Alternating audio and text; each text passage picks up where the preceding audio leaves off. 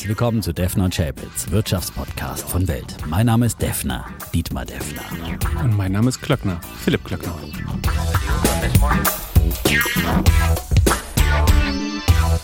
Die im Podcast besprochenen Aktien und Fonds stellen keine spezifischen Kauf- oder Anlageempfehlungen dar. Die Moderatoren und der Verlag haften nicht für etwaige Verluste, die aufgrund der Umsetzung der Gedanken oder Ideen entstehen. Episode 192 und ihr hört es schon, eine ganz besondere Episode. Die erste Defner und Chapitz Ausgabe ohne den Chapitz. Man mag es kaum glauben, denn er urlaubt vollkommen zurecht in Österreich. Aber wir haben adäquaten, was sage ich, adäquaten, also einen, einen wunderbaren Ersatz äh, bekommen für den Chapitz, nämlich Philipp Klöckner. Er ist selber Podcast-Host bei Doppelgänger, aber er ist viel mehr, er ist Tech-Investor, ist, er ist ein Tech-Guru, muss man schon sagen. Aber Philipp, am besten du stellst dich mal selbst vor, auch wenn wir heute keinen klassischen Interview-Podcast machen, sondern du bist ja quasi hier Co-Host. Aber für alle, die dich noch nicht kennen sollten, ich kann es mir kaum vorstellen, ähm, aber vielleicht so einen kleinen Elevator-Pitch, wie wir normalerweise immer bei unseren Interview-Ausgaben machen, so eine Minute. Wer ist Philipp Klöckner, besser bekannt als Pip?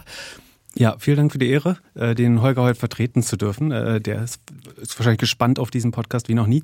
Ähm, ich selber habe 16 Jahre in der Berliner Internetwirtschaft ähm, viel gearbeitet, äh, unter anderem auch für Rocket Internet, also bei vielen der Firmen, die du auch mhm. oft besitzt und besprichst ähm, habe ich äh, beim Marketing und Produkt äh, und äh, bei so Data Analytics-Themen äh, mitgeholfen, äh, die, die aufzubauen. Und in den letzten drei, vier Jahren berate ich viele der, der größeren ähm, Vermögensverwalter der Welt, unter anderem äh, KKA zum Beispiel, auch um, wenn die sich Firmen anschauen, um dort zu investieren, ähm, die digitalen Aspekte der Geschäftsmodelle besser zu verstehen. Und ich investiere äh, mein eigenes Geld, äh, habe in der Vergangenheit oft für Anteile an Firmen gearbeitet, äh, dadurch ein kleines Vermögen mhm. aufgebaut und das investiere ich natürlich weiterhin in Wachstums- und Technologiefirmen. Aus dem kleinen Vermögen wird langsam ein großes Vermögen. Unter anderem dein größtes Startup-Investment sind ja die Gorillas äh, mhm. bekannt, ne? Und die sind ja ganz gut gelaufen. Ähm, und wie entwickeln die sich gerade aktuell jetzt in diesem schwierigen Marktumfeld? Wie merkt man das eigentlich an der Startup-Front? Ja, das war äh, bisher tatsächlich äh, nicht nur das größte, sondern auch eines der erfolgreichsten. Und ähm, die entwickeln sich äh, in ganz Europa eigentlich äh, relativ gut. Also äh, gerade auch in London, Paris, in Frankreich haben teilweise schon erste Übernahmen gemacht. Und ähm, jetzt im Winter, ähm, also im, im Herbst so, wenn auch die Schulferien sind, dann gibt dann macht auch der Edeka weniger Umsatz mhm. äh, natürlich in, in Berlin, aber da, da, da war es ein bisschen schwieriger. Und jetzt im Winter nutzen das Leute natürlich auch äh, nochmal mehr. Und auch äh, von Covid ist natürlich immer gibt so ein bisschen Rückenwind. Äh, von daher bin ich optimistisch. Und jetzt bald sollten die großen Player wahrscheinlich auch äh, schon wieder die nächsten Finanzierungsrunden ankündigen. So, da ist man jetzt auch schon wieder unterwegs, neues Geld einzusammeln. Aber glaubst du tendenziell, dass dann die Bewertung eher sinkt jetzt in diesem Marktumfeld, dann auch äh, für Startups, für, für ein Startup wie Gorillas oder ähm, glaub, glaubst du, dass da die Bewertung trotzdem nochmal steigen kann? Na, ich, ich hoffe natürlich, dass sie äh, insbesondere bei Gorillas weiter steigt. Aber was schon droht, ist natürlich, dass jetzt, wo die, die Kurse an den Börsen, äh, ins, insbesondere bei den Wachstumswerten, so ein bisschen äh, sich korrigieren, dass das auch in den privaten Sektor, also an die noch nicht äh, an der Börse gelisteten Firmen, sich überträgt. Und dann wird man vielleicht so ein bisschen die Bewertung äh, gerade auch im Softwarebereich anpassen. Ähm, die, die Lebensmittellieferanten wachsen aber, glaube ich, so schnell. Ähm, und also sie adressieren eine riesige mhm. Industrie. Ähm, das heißt, ich gehe davon aus, dass da auch äh, weiter größere, größere Runden äh, laufen werden mhm. und die Bewertungen im, im, Milliardenbereich bleiben. Mhm. Wir sind gespannt, aber wir wollen natürlich heute, wie gesagt, keinen Interview-Podcast machen, sondern äh, Philipp ist hier Co-Host und wir machen es heute ganz normal, wie wir es bei Defner und Chapitz eigentlich in den normalen Ausgaben machen. Also wir haben wieder ein Thema und da wollen wir heute auf Schnäppchenjagd geben. jeder von uns hat fünf Tech-Schnäppchen äh, sich mal ausgesucht, äh, wo wir glauben, dass die natürlich dann auch wieder steigen werden. Äh, und äh, Bedingung war, dass sie mindestens 50 Prozent jetzt äh, in dieser Korrektur vom Allzeithoch verloren haben. Ähm, und ich glaube, einmal müssen wir das Auge ein bisschen zudrücken, aber das im Großen und Ganzen in dieser in diese Range Richtung 50 Prozent oder natürlich mehr. Ich habe auch noch ein paar andere Sonderangebote, die 90 Prozent verloren haben mit dabei. Das ist schon mal als kleiner Teaser. Aber das machen wir wie immer am Ende der Folge. Und natürlich haben wir auch wieder Bullen und Bären dabei. Auch Philipp hat sich ein Bullen und ein Bären ausgesucht und wir wollen natürlich vor allem auch dieses Marktumfeld uns jetzt mal anschauen. Also was war das für ein, ein Januar, den wir da an den Börsen erlebt haben? In Amerika der S&P 500 äh, hat äh, 5,3 Prozent verloren und äh, das war dann äh, der schlechteste Monat seit März 2020. Wir erinnern uns der Corona-Crash und ähm, überhaupt ähm, ähm, der schlechteste Januar seit äh, Januar 2009 und natürlich, wir haben es ja immer wieder besprochen, die Tech-Werte sind vor allem unter die Räder gekommen. Der nächste Composite, der hat äh, im Januar 8,9 Prozent verloren, eben auch der schlechteste Monat seit März 2020, seit diesem legendären Corona-Crash. Ja, und nun ist natürlich die Frage, wie geht's weiter? Wir haben jetzt wieder so ein paar hoffnungsvolle Tage gehabt, auch dieser letzte Januartag an der Nasdaq 3,4 Prozent, da auch noch eine große Schlussrallye, die wir gestern an diesem Montag gesehen haben. Ich habe ja letzte Woche schon gesagt, es könnte schon möglicherweise langsam eine Trendwende kommen. Es war die letzte Woche dann doch noch etwas sehr ruppelig, auch nach der äh, FED-Entscheidung. Ähm, aber es gab so ein paar hoffnungsvolle Tage, wo eben dann wieder diese Schnäppchenjäger, die wir heute auch bedienen wollen mit unseren, mit unseren Ideen unterwegs waren. Freitag zum Beispiel oder auch dieser Montag. Äh, Pip, glaubst du, wir haben jetzt das Schlimmste überstanden in dieser ähm, Tech-Ausverkauf oder ist es doch erst der Auftakt für, ja, manche sagen einen großen großen Tech-Crash oder was auch immer da kommen könnte.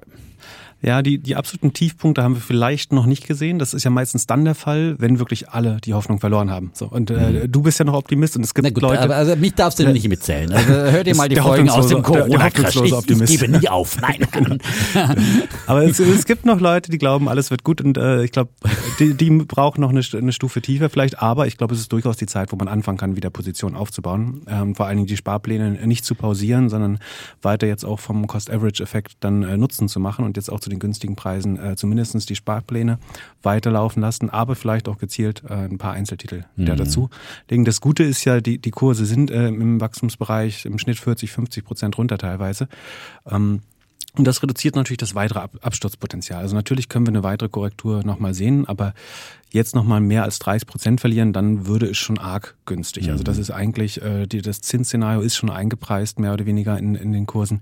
Ich glaube, das ist jetzt nicht noch tief, deutlich tiefer gehen kann. Und man wird eh nie den Tiefpunkt äh, erwischen. Mhm. Von daher Absolut. ist es besser, vielleicht ein bisschen zu teuer, sich schon wieder einzukaufen, als dann äh, irgendwie betröppelt dazustehen, äh, wenn es hochgeht und man hat es komplett verpasst und stand an der Seite. Das ist auf jeden Fall eine gute Weisheit, ja. Und gerade mit den Sparplänen, ja. Also da einfach äh, wirklich kontinuierlich dranbleiben, das sagen wir auch immer wieder.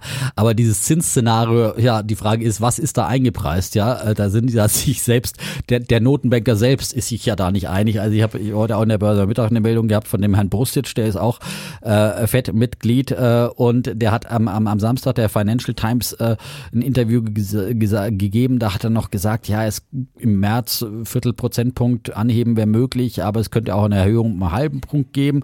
Und jetzt hat er dann gestern wieder Yahoo Finance gesagt, naja, aber nee, nee halb, halt doch nicht einen halben Prozentpunkt. Also seine bevorzugte Variante wäre dann doch ein Viertelpunkt und so weiter und so fort. Also der, der, der ist dann mit sich selbst noch am Kämpfen und viele andere FED-Mitglieder auch. Und die Frage ist ja, wie viele Zinserhöhungen wird es geben in diesem Jahr?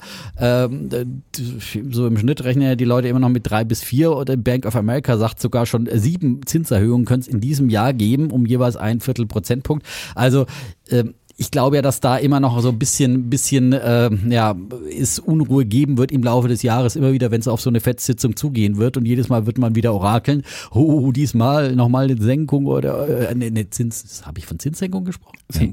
Das weiß ich gar nicht. Zinserhöhung äh, meinten wir auf jeden Fall. Wir sprechen ja. auf jeden Fall von Zins, Anhebungen hier, mhm. ja. Also immer wieder Zinsanhebungen, äh, die kommen sollen und das könnte ja schon ein bisschen. Mit wie viel Zinsanhebungen würdest du denn so rechnen in diesem Jahr?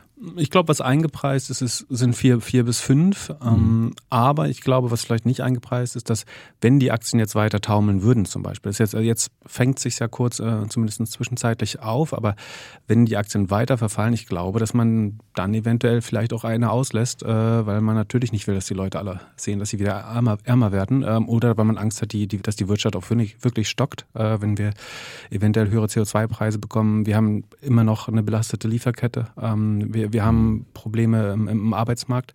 Und spätestens, wenn man glaubt, dass man die Wirtschaft eventuell abwirkt, dann lässt man vielleicht auch eine Zinssenkung äh, weg. Und das wäre natürlich dann was, was äh, vielleicht nicht zur Euphorie, aber zu einer deutlich positiveren Stimmung führen würde. Mhm. Ja. Bei den Also, Wachstumswerten zumindest. Ja, und dann ist ja die Frage, was passiert in Europa? Wir haben ja jetzt in, in Deutschland Inflationsdaten bekommen für den Januar, die gab es gestern, 4,9 Prozent. Die Analysten hatten eigentlich nur mit 4,3 Prozent gerechnet, weil man hat ja jetzt immer gesagt, dieser Basiseffekt der Mehrwertsteuererhöhung, ähm, der ja im, im Vergleich zur Mehrwertsteuersenkung des Jahres 2020 äh, quasi gezählt und gezogen hat, der ist ja jetzt quasi weggefallen. Äh, diese wieder erhöhte Mehrwertsteuer ab Januar ist, schlägt die ja nicht mehr zu Buche. Und das waren ja eigentlich drei Prozentpunkte auf all die Waren, auf die man natürlich dann Mehrwertsteuer nur bezahlt oder den normalen Mehrwertsteuersatz. Das ist ja auch nicht alles. Ähm, aber ähm, da hätte ich mir eigentlich auch eher einen stärkeren Rückgang erwartet und 4,9 Prozent äh, im Vergleich zu den 5,3 Prozent Inflation, die es im Dezember gab, ist dann kein besonders deutlicher Rückgang, äh, obwohl dieser Mehrwertsteuerbasiseffekt weggefallen ist. Also da ist schon weiter Druck auf dem Kessel, oder? Ja, ich, ich glaube, das Narrativ von der transitorischen äh, Inflation wird Oh, verschwinden. ein mehr und mehr. Fremdwort, die Äh, also- transitorische. Also, die vorübergehende Inflation, also da, sagen, das werden wir nicht, das glaube ich, werden wir nicht sehen, sondern ich sehe eigentlich viele Gründe, warum die Preise weiterhin äh, auch steigen werden. Also ich kann mir gar nicht vorstellen, dass die in den nächsten zwei Jahren, dass wir irgendwo unter drei Prozent landen bei, bei der Inflation, weil wir haben zwei Effekte, die eigentlich sehr viel Preisdruck machen müssen. Das eine ist, was ich eben schon erwähnt habe, die Situation am Arbeitsmarkt. Also es gibt eine, einen ab- absoluten Arbeitsplatzmangel, sowohl in Europa, äh, nicht einen Arbeitsplatzmangel, Entschuldigung, einen Arbeitnehmermangel. Ja. Äh, Also wir haben nicht genug Arbeitskräfte. Ähm, Das heißt, wir müssen mit viel Geld die Leute in die Jobs äh, reinlocken. Ähm, Jeder Bäcker, an dem man vorbeigeht, sucht Aushilfen in den USA genauso wie äh, in der EU. Und das würde die, wird die Preise gerade am unteren Ende, also äh, die Löhne am unteren Ende erhö ähm, erhöhen. Dadurch bekommen wir Lohninflation, die sich eigentlich direkt auf die, auf die Preise in der Gastronomie, im Lebensmitteleinzelhandel, überall, wo es auch um Arbeit geht, äh, durch, durchsetzen muss. Und das sollte weiter die Inflation treiben, glaube ich. Und das ist, ein Demo das ist nicht nur ein Corona-Problem, das ist ein demografisches Problem. Das heißt, das werden wir dauerhaft haben. Und das andere ist, dass wenn wir CO2 zunehmend fairer bepreisen, ähm, dass letztlich haben wir die letzten Dekaden unsere Wirtschaft mit mehr oder weniger freiem Öl, das nicht korrekt bepreist war und wo die externen Effekte nicht eingepreist waren, nämlich der, der Klimawandel, ähm, subventioniert. Und wenn wir anfangen, das anzupassen und dann einen fairen CO2-Preis ranzuschreiben, da, auch dann müssen Produkte, wir, alles, was wir herstellen, ob es äh, die Agrarwirtschaft ist, das produzierende Gewerbe, alles wird letztlich mit, äh, mit Fossil Fuels, also mit, mit Öl ähm, hergestellt. Und wenn, wenn das teuer wird und wenn die Energiepreise weiter steigen, dann wird auch das die Inflation äh, weiter treiben. Von daher rechne ich eigentlich über, über Jahrzehnte fast äh, Über Jahrzehnte. mit einer relativ hohen Inflation. Also ich, ich verstehe nicht, wie, wie es anders funktionieren soll. Ja. Außer also da, da, da bist du bei der Defner und Chapitz Linie, würde ich mal sagen, weil wir sind uns in vielem uneinig, aber wir sind uns schon einig, dass die, die Inflation auch höher bleiben wird. Das glauben wir schon auch. Wobei da gibt's ja dann andere, äh, gerade aus dem Tech-Sektor, Casey Wood und so weiter, die sagen, ja gut, aber die Technologie, äh, die wird ja dafür sorgen, dass wir jetzt all diese Mangelerscheinungen schnell wettmachen durch Roboter und Automatisierung und was auch immer und dass dann auch die, die Preise wieder schnell äh, fallen. Also glaubst du nicht, dass dieser, dieser technologische Anpassungsprozess Prozess dann äh, sehr schnell funktioniert oder, oder, oder glaubst du nicht, dass es dann eben auch wirksam dazu beitragen kann, die Automatisierung, Roboterisierung der Industrie und so weiter und so fort, äh, die, die Preise wieder doch einigermaßen äh, zu senken oder, oder die Inflation nicht überborden zu lassen? Ja, ich glaube gerade im Fachkräftebereich, also äh, sogar bei Entwicklern, wir werden äh, in, in ein paar Jahren Software haben, die sich selbst schreibt oder die einfache Leute äh, selber programmieren können mit sogenannten No-Code-Lösungen. Ähm, Das heißt, im, sogenannten White-Collar-Bereich oder Fachkräftebereich, Spezialistenbereich, ähm, da gibt's weiter Bedarf, aber da bekommt man bestimmt noch mehr Produktivität mit äh, Software hin. Aber wie man äh, den, den, den Lkw-Fahrer oder die Bäckereiverkäuferin Autonome oder- LKW. ja, aber dann, das müssen wir erstmal wegderegulieren. Äh, vielleicht ist das in fünf bis zehn Jahren äh, soweit, aber im Moment sehen wir das noch nicht. Also gerade in den ganzen Pflegeberufen äh, davon ganz zu schweigen. Also äh, da haben wir ja gar keine technologischen Lösungen bisher. Natürlich hat Technologie immer so eine deflationäre Tendenz, äh, Ja. da, da bin ich natürlich dabei. Ähm, aber da, wo die Arbeitskräfte fehlen, das ist schlicht und einfach überall äh, gerade und nicht, nicht alle dadurch äh, können wir mit, mit Produktivität äh, sozusagen schneller als die Inflation ähm, wieder ähm, den Effekt senken, Mhm. äh, glaube ich. Ja. Also bestenfalls bleiben wir damit vielleicht in einem Dreh bei drei. Das Ja. äh, sehe ich schon als das beste Szenario, ehrlich Ja. gesagt. Also wir müssen uns an inflationäre Zeiten äh, gewöhnen und natürlich auch unser Geld darauf ausrichten und unsere Geldanlage. Das besprechen wir ja auch äh, laufend hier. Ich meine, das, das Gute jetzt neben diesen Zins- und Inflationssorgen, die die Märkte ja doch äh, eben zum Jahresauftakt in Schach gehalten haben, waren dann aber doch wieder Zahlen aus dem Tech-Sektor, die wieder ein bisschen Hoffnung gemacht haben. Ne? Microsoft und Apple und die sahen ja ganz gut aus. Ja, genau. Gerade die Softwarekonzerne haben äh, relativ gut äh, eigentlich ähm, äh, delivered, also abgeliefert bei den, bei den Zahlen. Also die Cloud-Umsätze äh, sah, sahen solide aus beim, bei Microsoft. Ähm, LinkedIn, das Arbeitsnetzwerk, äh, hier Social Media von, äh, von Microsoft hat gut performt. Also Microsoft finde ich sowieso, habe ich auch bei, bei, dir in der Börse genau, am Mittag. In der Börse am Mittag. Eine der seiner drei Ideen für 2022, die er bei mir vorgestellt hat, habe ich Genau. ja hier im Podcast auch schon erwähnt. Nochmal die anderen auch kurz genannt. Ähm, die anderen waren äh, ZipRecruiter und Samsara, Samsara, äh, glaube genau. ich. Und ja, also Microsoft ist sowieso, ich, ich finde eine hervorragende Kombination aus ähm, Value fast schon fast und ähm, Wachstum. Also man hat weiterhin, ich glaube so 22 Prozent Wachstum, ähm, aber eine 40-prozentige Marge, äh, weil, weil Softwareprodukte natürlich langfristig sehr, sehr hohe Margen entwickeln. Ähm, von, daher, ähm, und da hat man natürlich sehr, sehr skeptisch drauf geschaut. Und nach den Zahlen ist es auch ganz kurz runtergegangen, aber das hat man am nächsten Tag verstanden, dass eigentlich alles super ist im Softwarebereich, zumindestens, äh, zumindest noch äh, bei Microsoft.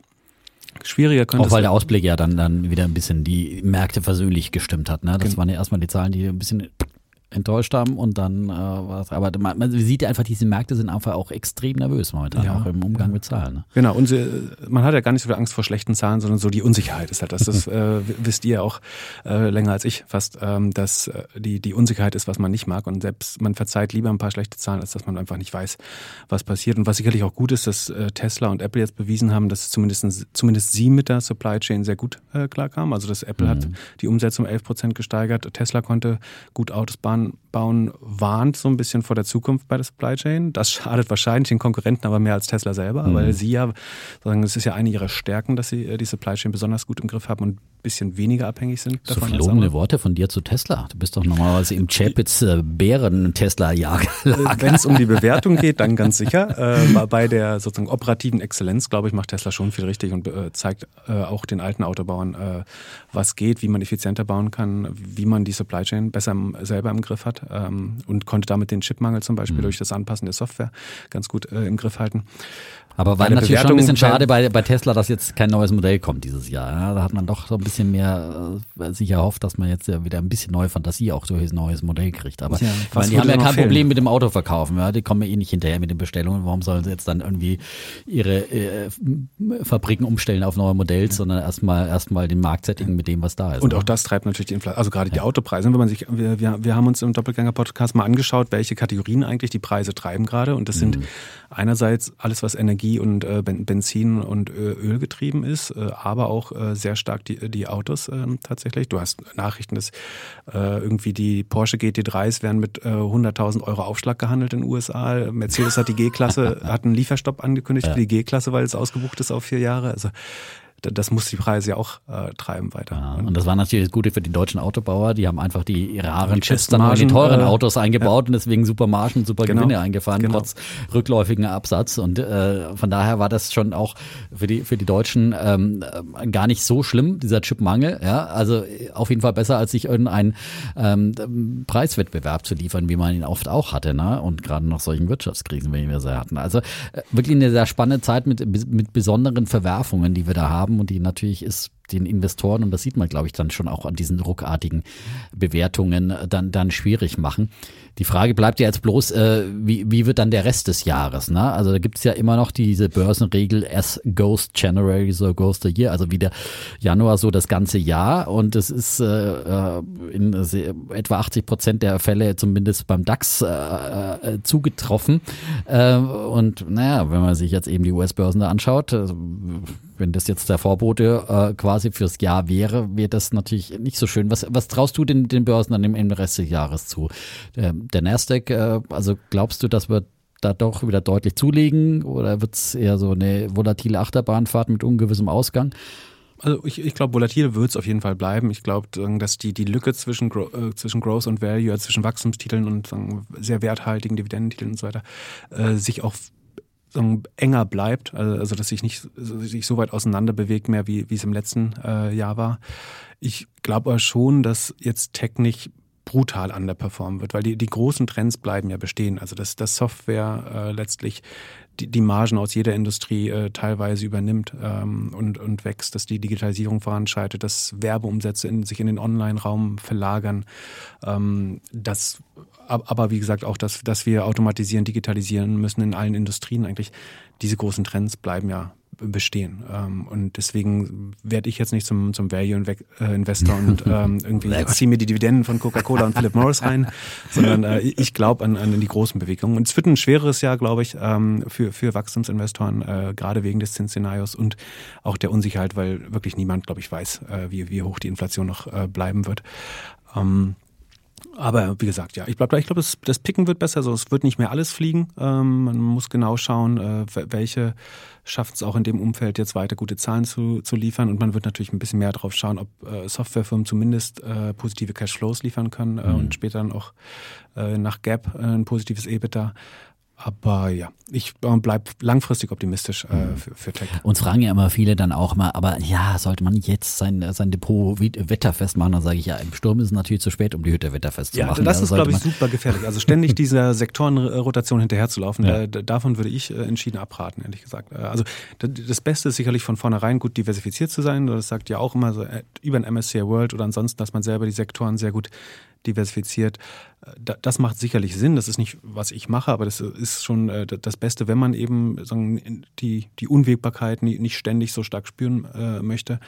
Ähm, aber dann ständig so nach der Mode den Aktien hinterher zu laufen, ich glaube, das ist sehr gefährlich, weil dann ist man eigentlich immer zu spät äh, und es ist unwahrscheinlich, dass man damit das Beste trifft. Hm. Ganz, ganz wichtig, ja. Also Fähnchen im Wind äh, ist, ist eine schwierige Strategie und äh, da muss man dann halt einfach lieber ein bisschen, bisschen äh, Mumm mitbringen, dann auch um solche Phasen dann auszusitzen mit seiner Strategie, die man einfach mal gewählt hat. Und die sollte man sich deswegen auch gut überlegen. Bei dir ist es ja eher, du, du sagst, okay, du wirst jetzt nicht in Value gehen und auf Öl- und Tabakaktien setzen, aber sozusagen deine Value-Titel im Portfolio sind dann mehr so ein bisschen Big Tech-Werte, wo du sagst, okay, das ist dann auch mal ein bisschen sicherere Variante. Genau, es gibt auch unter den Tech-Titel oder Wachstumswerten gibt es ja sichere. Das sind einfach die, die schon ein bisschen länger am Markt sind, die äh, schon Gewinne fahren oder positive Cashflows haben. Das sind zum Beispiel die, die großen GAFAs, also Google, Amazon, äh, Facebook, Apple, ähm, Microsoft, äh, ein super Titel. Auch Salesforce ist sehr groß, sehr berechenbar inzwischen. Also liefert immer hm. äh, 20, 30 Prozent Marge und 20, 30 Prozent äh, Wachstum äh, ab. Also hat eine kleine Schwankungsbreite. Ähm, sowas wie, wie ServiceNow funktioniert eigentlich schon sehr, sehr ähnlich. Also da gibt es ausreichend Titel inzwischen, die dann eben in Anführungsstrichen nur noch 30 Prozent wachsen, dafür mhm. aber eine, eine sehr solide Marge hab, haben und damit eine gewisse Berechenbarkeit. So. Ja, und das sind jetzt so Qualitätstitel, die jetzt quasi auch äh, hier nicht in unsere, hier nicht auf dem Mülltisch heute gelandet sind. Ja, ja. und die sind auch nicht betroffen. Ne? Die kommen nicht in den Winterschlussverkauf. Ja. Also starke Marken äh, kriegt man dann eben nicht im Sale, es sei denn, sie sind komplett die Kollektionen, die, die unmodern geworden das sind. Ist ein ja? sehr schöner Indikator ja für relative Stärke eigentlich. Ne? Also die Aktien, die jetzt, und das würde ich fast durch die Bank sagen, also was jetzt Tech ist, aber nicht, also weniger als 30 Prozent verloren hat, das sind tatsächlich äh, hochqualitative äh, Unternehmen oder Aktien, ähm, wo man sieht, so da ist niemand bereit, äh, die jetzt zu verscherbeln oder abzugeben, äh, zu günstig, beziehungsweise kaufen Leute dann sehr schnell nach, äh, weil sie wissen, sozusagen, dass die Berechenbarkeit da ist, dass die Gewinne da sind, äh, dass das Wachstum noch da ist. Und warum soll man das dann abgeben? Ähm, und für eine Microsoft würde jeder bei 20 Prozent mhm. weniger sofort einsammeln, denke ich. Ähm, mhm. Das ist einfach rational. Ja, spätestens Warren Buffett, ich glaube, der Microsoft hat er noch nicht, ne? Aber nee. Apple und Amazon ist er, ist er mit drin und Apple vor allem ganz groß genau. investiert, ja. Und in der Nu-Bank war, glaube ich, in so einer brasilianischen Bank war, glaube ich. Stimmt, glaub dieses Fintech, die letztes Jahr, in die Börse gegangen sind, da ja. waren sie aber auch wieder von, von Anfang an dabei. Und bei Snowflake zum Beispiel auch. Genau, ne? auch da. Also das ist, mhm. der hat ja, das ist seine äh, jüngeren Nachfolger, die ja äh, so ein bisschen natürlich ein bisschen mehr das Ganze in Richtung Tech drehen, äh, was der alte Mann nicht mehr ganz versteht. Früher hat er ja von Tech komplett, komplett die Finger gelassen. Aber es ist schon dann spannend, finde ich, solche Tech-Titel, die dann Warren Buffett noch pickt, sind dann natürlich haben ein ganz besonderes äh, Wertsiegel auf jeden Fall. Ne? Ja, definitiv. Ja, aber wir haben heute auch ein paar eben gepickt, die kommen später. Wir machen es noch ein bisschen spannend. Ähm, aber das würde ich mal sagen, so viel äh, zur, zur Vorrede. Und dann könnten wir eigentlich einsteigen in unsere Bullen und Bären. Oder, oder hast du noch irgendwie was so äh, was dich bewegt hat in den letzten Tagen? Nee, ich, wir können ich war bei den Berliner Philharmonikern im Konzert. Kann ich nur empfehlen. Ja. Oh, sehr schön. Unter dem äh, Chefdirigenten, ja. Und man kriegt momentan auch in diesen Pandemiezeiten ist der Ansturm auch auf Konzertkarten klassischer Natur nicht so groß wie normalerweise immer. Also wer das schon immer mal machen wollte, und wo auch immer es ein klassisches Konzert in der Nähe gibt. Und war, war jeder Platz besetzt oder? Äh, Im Prinzip äh, war jeder Platz buchbar, war nicht komplett ausverkauft, mhm. ähm, aber war halt alles mit 2G Plus oder beziehungsweise Booster zählt dann auch als Plus, als 2G Plus im Prinzip mit, mit den üblichen. Äh, aber sehr, sehr lohnenswert, ja. Aber das mal so nebenbei. Das so. muss ich mir mal anschauen. Oder ja. anhören, besser gesagt, ja. Wird er auch mal Was wieder. wurde denn gespielt? Äh, unter anderem von Brahms die zweite Symphonie und dann vorher noch ein paar modernere äh, Komponisten. Das, das klang dann. Die modernen sind ja dann immer so nicht so meins. Ja, das ist dann, das klingt für mich in meinen Ohren dann nicht so. Gut, aber ich bin jetzt hier nicht der. Ich will ja hier nicht den Musikkritiker geben. Ich wollte ja nur beim so ein bisschen. Wir haben ja hier immer ein bisschen, bisschen ähm, ähm, Kulturtipps auch nochmal mit drin. Ja, und wenn es nur wenn es nur Netflix-Serien sind oder dergleichen. Ähm, ja, dann würde ich sagen, Pip, legen wir mal los und ich lasse dir den Vortritt. Möchtest du mit deinem Bullen oder mit deinem Bären anfangen? Was ist dir denn da aufgestoßen oder positiv aufgefallen? Ich vertrete ja heute den Holger. Äh, den, dann fange ich natürlich mit dem, mit dem Bär an. Und ich glaube, eine Branche, die es generell sehr schwer haben wird 2022, ähm, ist eigentlich alles, was sehr stark am E-Commerce hängt. Also okay. Also es sind die, die Online-Händler selber, also sagen wir mal ein Zalando, ähm, ein, ein ASOS, ähm, aber auch ein Amazon erwarte ich relativ, äh, sch relativ schwache, ähm, relativ schwach, schwaches Wachstum im ähm, Marktplatz- und Eigenhandelsgeschäft. Ähm, aber auch Dinge, die die Schäufelverkäufer des E-Commerce sind, wie in äh, Shopify. Äh, da könnte es zu einer Verlangsamung des Wachstums kommen. Und der Hauptgrund ist natürlich ähm, gar nicht, dass äh, Onlinehandel jetzt irgendwie nicht mehr im Wandel begriffen ist. Natürlich mhm. wird es langfristig da äh, auch weiter Wachstum geben und immer mehr Leute äh, online kaufen und auch immer mehr Kategorien äh, online kaufen gerade im Lebensmittelbereich. Aber was halt schwer ist, ist, in dem, im vergangenen Jahr waren die Zahlen einfach so gut, dass die Vergleichswerte jetzt relativ schwach aussehen. Also das Wachstum ist teilweise weg, teilweise sieht man sogar heruntergehende ähm, Kundenzahlen oder dass die Umsätze niedriger sind. Ähm, dann ist man natürlich auch im Wachstum letztes Jahr relativ ineffizient gewachsen. Das heißt, die, die, die Margen sind nicht super. Man, es, es war unheimlich schwer zu planen, was man einkauft. Dafür, dadurch muss man viel dann diskontieren. Also die, die Rohmarge sinkt oder die Handelsmarge sinkt ein bisschen, weil man äh, eventuell, man wusste nicht, wird man offen oder zu sein. Wenn man zu viel gekauft hat, ähm, muss man sozusagen Sale machen und Co. Äh, Diskontierung geben. Das heißt, äh, das ist nicht gut für die Marge. Hat man zu wenig gekauft, wächst man zu wenig. Ähm, und im Zweifel wird Amazon, glaube ich, da immer am besten durchkommen, weil die ihre Supply Chain, äh, ihre Prozesse am besten im Griff haben. Aber ich glaube, Amazon reportet diese Woche am Donnerstag. Da, da würde ich sehr genau hinschauen, ähm, eigentlich, wie das aussieht. Und als so eine, nach, so eine Art nachgelagerter Effekt könnte das dann auch die Werbenetzwerke, also, also Google, Facebook, Twitter, Snap und so weiter betreffen. Da würde ich auch genau hinschauen, wie der Online-Werbemarkt äh, läuft.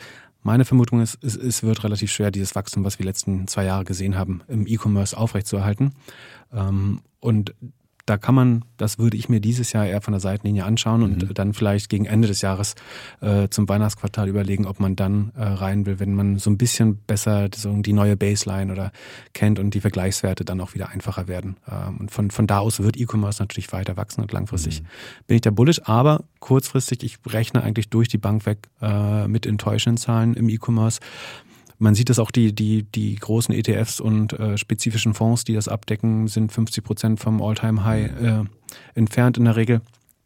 Das heißt, ähm, wer da langfristig drin bleiben will und äh, jetzt auch keine Steuern zahlen auf die Gewinne, kann das natürlich halten. Aber jetzt noch einzusteigen da bei den so, selbst bei den teuren, äh, aber gut schnell wachsenden, es gibt ja so Mercado Libre, SEA und mhm. so, die in, in Emerging Markets sehr schnell wachsen, aber auch die sind ja sehr gut gelaufen, sehr teuer gewesen historisch. Haben jetzt auch Bewertungen abgebaut, aber da würde, würde ich mich jetzt zum Beispiel nicht trauen, sofort wieder reinzugreifen und zu sagen, obwohl ich überzeugt bin von den Märkten und den Firmen, da jetzt nachzukaufen, ist, glaube ich, nicht die beste Gelegenheit. Und deswegen ist mein Bär für dieses Jahr eigentlich äh, der, der E-Commerce. Äh, mhm tatsächlich, obwohl ich ja selber ein Kind des E-Commerce bin. Natürlich, hallo. Aber und, ähm, diese, die, die, die Vergleichszahlen lassen sich einfach nicht halten dieses Jahr und das wird äh, zu Enttäuschung führen zwangsläufig. Mhm. Und wir werden rückläufige Umsätze sehen bei einigen mhm. Playern sogar. Sagt ein Brancheninsider.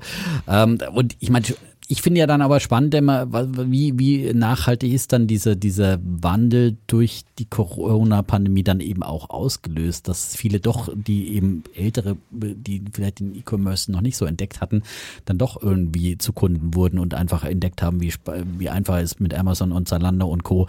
ist einzukaufen. Und äh, glaubst du nicht, dass sich da doch ähm, auf Dauer Konsumgewohnheiten dann verschoben haben, auch so gern man immer bummeln geht in normalen Einzelhandel, aber so, dass man einfach weiß, so tägliche Bedarfsgüter oder sowas, die bestellt man sich einfach einfach im Netz. Da brauche ich nicht jedes Mal loslaufen, in den Baumarkt oder wo auch immer hin. Äh, wir werden schon so, also letztlich haben wir eine Sonderkonjunktur gesehen und die hat uns auf ein höheres Level gehoben. Und von dort wird es natürlich dann auch weiter wachsen. Aber wenn man dann äh, so Quartal, äh, von den Jahresvergleich macht von Quartal zu Quartal, dann sieht das halt immer trotzdem erstmal aus, als wenn man jetzt nicht dieses Jahr nochmal 30 Prozent geschafft hat, äh, wenn man mhm. letztes Jahr vielleicht 50 gemacht hat. Man kann das so ein bisschen besser verstehen, wenn man auf den Schnitt, also das durchschnittliche Wachstum der letzten zwei Jahre schaut. Ähm, dann kommt man zu einer ein bisschen realistischeren Sicht äh, darauf. Aber wie gesagt, im Vergleich zu 2021 werden die meisten Zahlen jetzt äh, nicht großartig aussehen. Mhm. Wie gesagt, langfristig bin ich trotzdem natürlich ja. bullish für den E-Commerce. Ist einfach nur das falsche Jahr, glaube ich, äh, mhm. jetzt investiert zu sein. Also da würde ich vielleicht noch ein bisschen abwarten. Ich glaube, man kann die noch mal tiefer einsammeln. Aber es gibt mhm. natürlich auch relative Outperformer. Ne? Wer das mhm. unbedingt spielen will, ich, ich finde, Bauchi zum Beispiel managt äh, das relativ gut. Die sind noch ein bisschen kleiner, wachsen deswegen noch sehr dynamisch, ähm, haben eine gute Marketing-Engine, äh, wo, wo, sie Influencer einsetzen, mhm. wo sie äh, Celebrities einsetzen, ja. ähm, was die Kundenakquisekosten ähm, im Griff behält. Und wenn man da zum Beispiel trotzdem drin sein will, könnte man so eine Art Pair Trade machen, dass man dann eben about you long geht, aber den Sektor irgendwie so ein bisschen versichert und sagt, ich glaube schon, dass die äh, outperformen, äh, aber gegen den Sektor muss man sich vielleicht so ein bisschen versichern, indem man. Wobei äh, Versicherungen über Short Trades und so weiter ist natürlich dann genau, auch das ist eher Sache für ganz Profis. Anleger, ja. Vielleicht hat man einfach, ähm, liegt ja sowieso eigentlich das Geld, einfach sagen wir immer an. Man kann auch einfach drei äh, Quartale dass man, dass man einfach doch für fünf bis zehn Jahre mindestens entbehren sollte und dann kann man ja versuchen. Und ich sage ja immer, man kann ja auch, ich finde dann immer gerade in solchen Märkten einfach mal mit in, in, in Tranchen einsteigen. Ja, muss ja nicht alles sofort. Das gilt dann auch für unsere Ideen, die wir heute haben, weil ich kann mir schon auch vorstellen, dass es äh, dieses Jahr rupplig wird insgesamt, dass wir im März dann, wenn diese Zinserhöhung ansteht, der Fett äh, dann nochmal runterrumpeln und wir sehen oft im März ja immer wieder an äh, so nochmal Ausverkaufspreise, wo wir vielleicht nochmal die Tiefs dann testen oder nochmal ein bisschen tiefer gehen, auch wenn wir jetzt eine kleine Erholung sehen. Aber ich finde, es kann durchaus kommen, das Jahr über, und da kann es dann vielleicht immer wieder Einstiegschancen geben und dann kann man auch mal ein paar ähm, Orders in den Markt legen, wo man ein bisschen Abstauberlimits dann setzt, ja. Und genau, für, genau. für Aktien, die man schon immer mal haben wollte, sowas. Äh, und ja. Man, man bedenke nur, so was gerade in Osteuropa passiert. Äh, es könnte die nächste Variante äh, von, von Covid kommen. Das würde wieder neue Unsicherheit äh, bringen, ganz egal, ob es die Wirtschaft beeinflusst oder nicht, aber es wäre eine neue Unsicherheit es kann immer noch mal 20 Prozent runtergehen. So, ja. Und man sollte sich, glaube ich, einfach davon verabschieden, dass man diesen Tiefpunkt genau. trifft, sondern es geht darum, sich eigentlich darüber zu freuen, dass man Aktien, die man vielleicht auch letztes Jahr schon gut fand, aber die einfach viel, viel, viel zu teuer waren, äh, dass man da jetzt nochmal günstig äh, rein kann und ähm, dass man langfristig dann wieder an dem Wachstum äh, der Unternehmen partizipieren kann. Genau.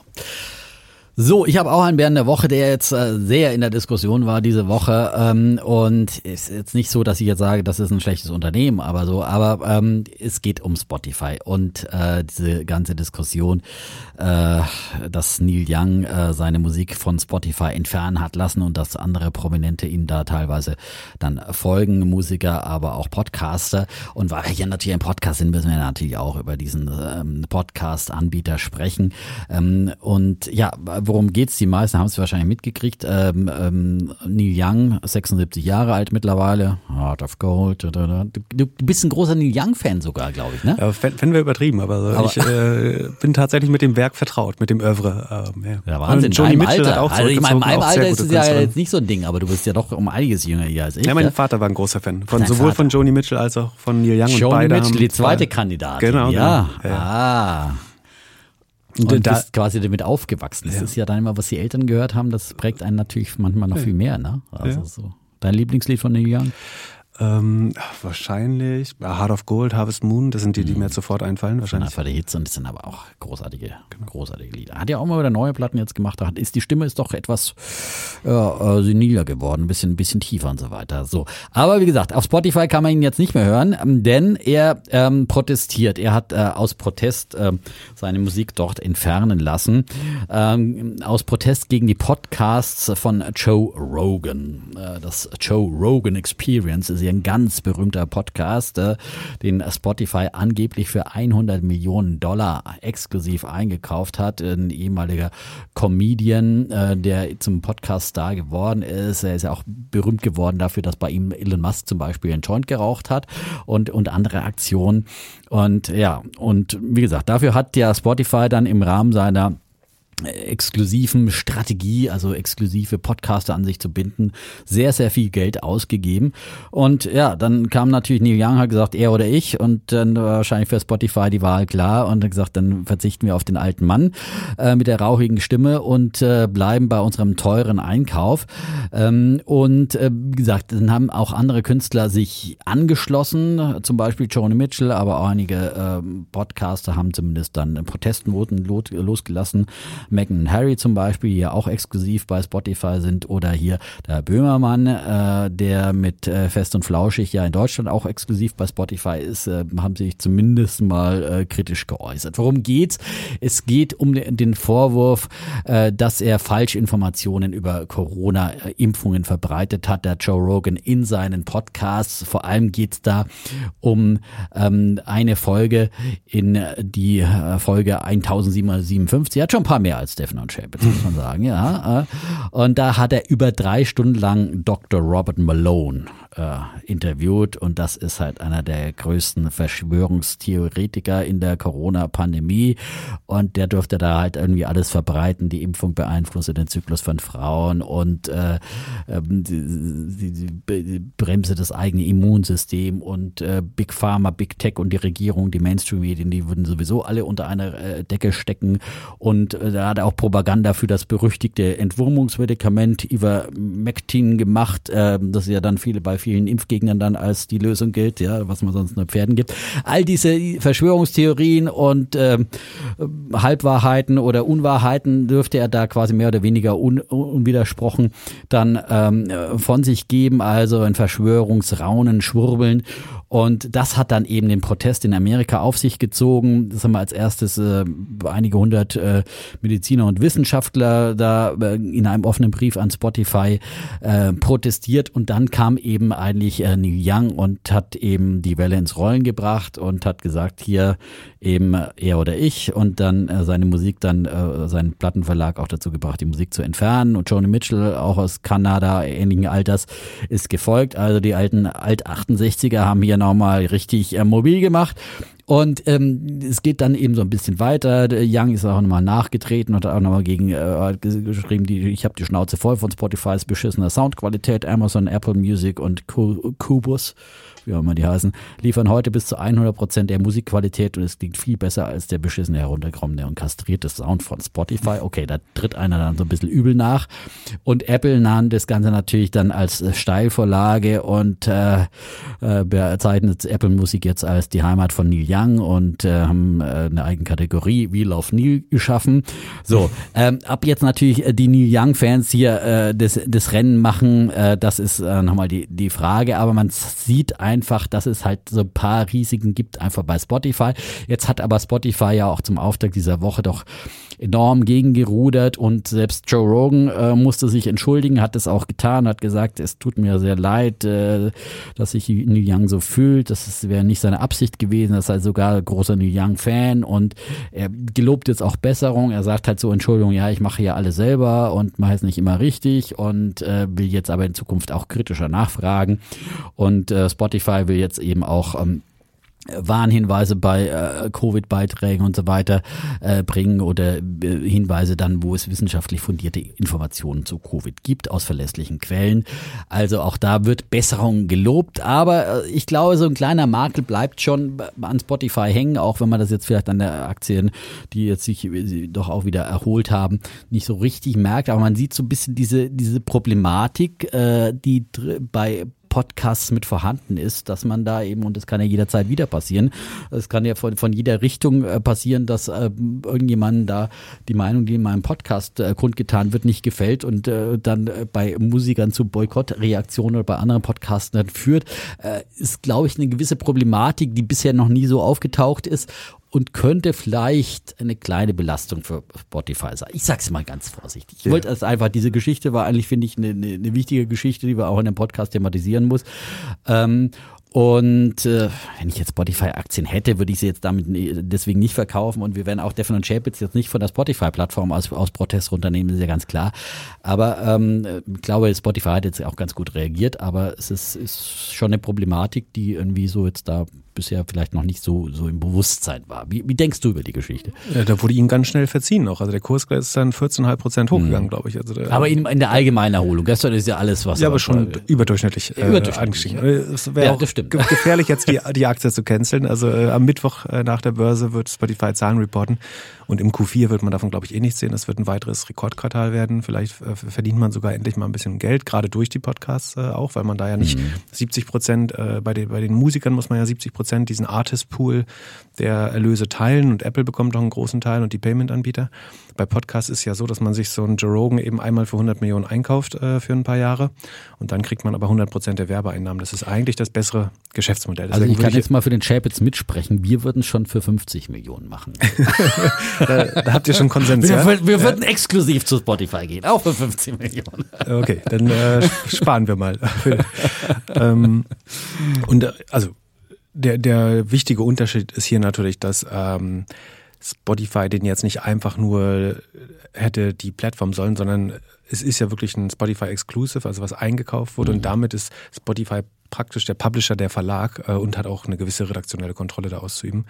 Vor, vor dem Hintergrund kann man natürlich verstehen, äh, dass, dass ihnen so ein bisschen angerechnet wird. Ich finde es prinzipiell eigentlich kompliziert, äh, wenn man dann so auf Druck der Nutzer so dieses Cancel Culture, das mhm.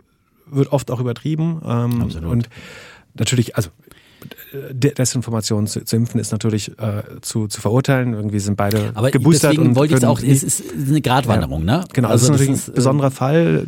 Aber man muss auch sagen, so was wissenschaftlicher Konsens ist, hat sich auch während der äh, Pandemie, äh, der, der, Typ, der jetzt da war, ist wirklich ein Schwurbel. Ja, ne? Da bin ich total bei dir. So, ja. ist, ich will das auch gar nicht relativieren. So. Aber die Frage ist, wenn man da einmal jetzt ein Exempel statuiert hätte, so wo will man in Zukunft die, also wo, wo, wo ist man ein Schwurbler und wo hat man nur eine andere Meinung? Äh, würden wir irgendwann Herrn Streeck canceln oder das, oder darf der da noch stattfinden? Ähm, irgendwie bei, bei, bei Aktien haben wir manchmal auch verschiedene Meinungen und äh, es kann nur mhm. einer von uns sehr richtig sein oder es, es ist eben Meinung.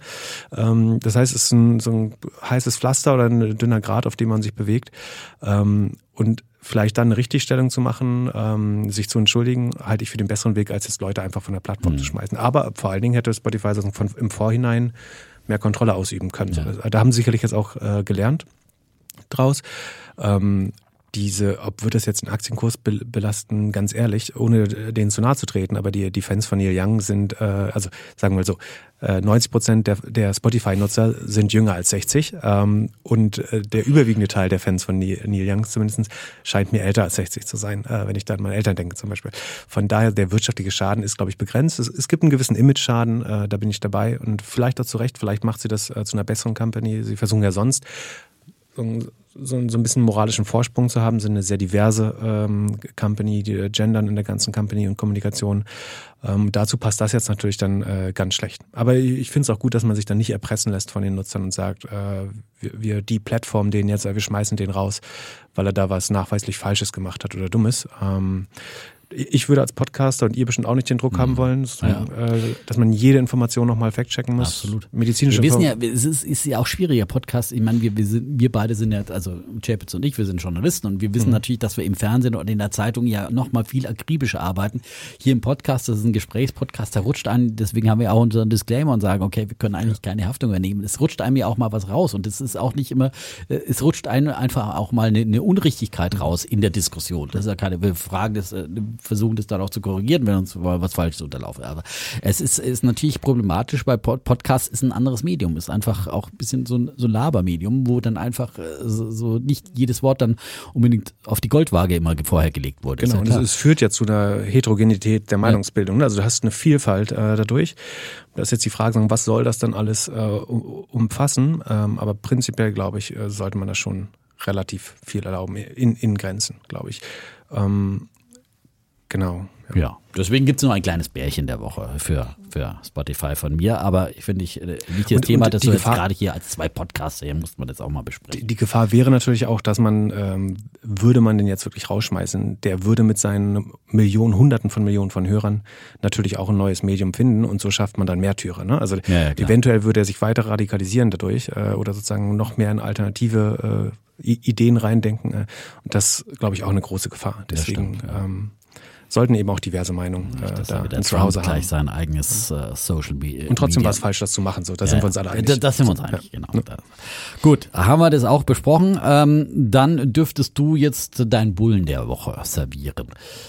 Also mein Bulle ist, ich habe ver versucht, was rauszusuchen, was jetzt auch nicht, nicht zu tech-lastig ist, aber äh, trotzdem was mit dem Wachstumsgedanken dahinter und einen großen Trend. Und ich, ich glaube schon sehr, und ich, ich sehe das selber äh, in, in vielen Firmen, mit denen ich arbeite, dass dieser Arbeitskräftemangel, ähm, sei es in welchem, äh, sei es im White-Collar-Bereich oder auch bei den einfacheren Berufen und den äh, so, äh, Fachkräften, ähm, dass das ein, eine Riesenherausforderung ist. Ne? Also ein plakatives Beispiel ist, es gehen ungefähr eine Million Leute äh, in Rente von, aus der Bundesbevölkerung jedes Jahr. Es kommen aber nur 500.000 in den Arbeitsmarkt nach. So, da, da haben wir keine Lösung für, wenn wir ganz ehrlich sind. Und das schafft man auch nicht mit nur qualifizierter Zuwanderung. So, ähm, äh, bin ich relativ skeptisch. Und das haben wir in vielen westlichen Ländern das Problem. Wir haben das in Japan schon ein bisschen früher gesehen, äh, vielleicht. Und aus Japan äh, kommt die Recruit Holdings, die man äh, in Europa gar nicht so gut kennt. Das ist eigentlich so ein äh, Zeitarbeitskonzern oder Staffing-Konzern äh, aus Japan mit ein paar äh, Internetseiten auch drumherum. Aber die haben vor, vor fünf, sechs Jahren einen sehr schlauen Move gemacht und äh, die US-Seiten Indeed, also eines der größten Jobportale der Welt, und Glassdoor, also sagen, was, was Arbeitgeber Transparenz macht, äh, so wie ein Kununu in Deutschland, wo man halt die Arbeitgeber bewerten kann, aber auch da werden viele Jobs vermittelt.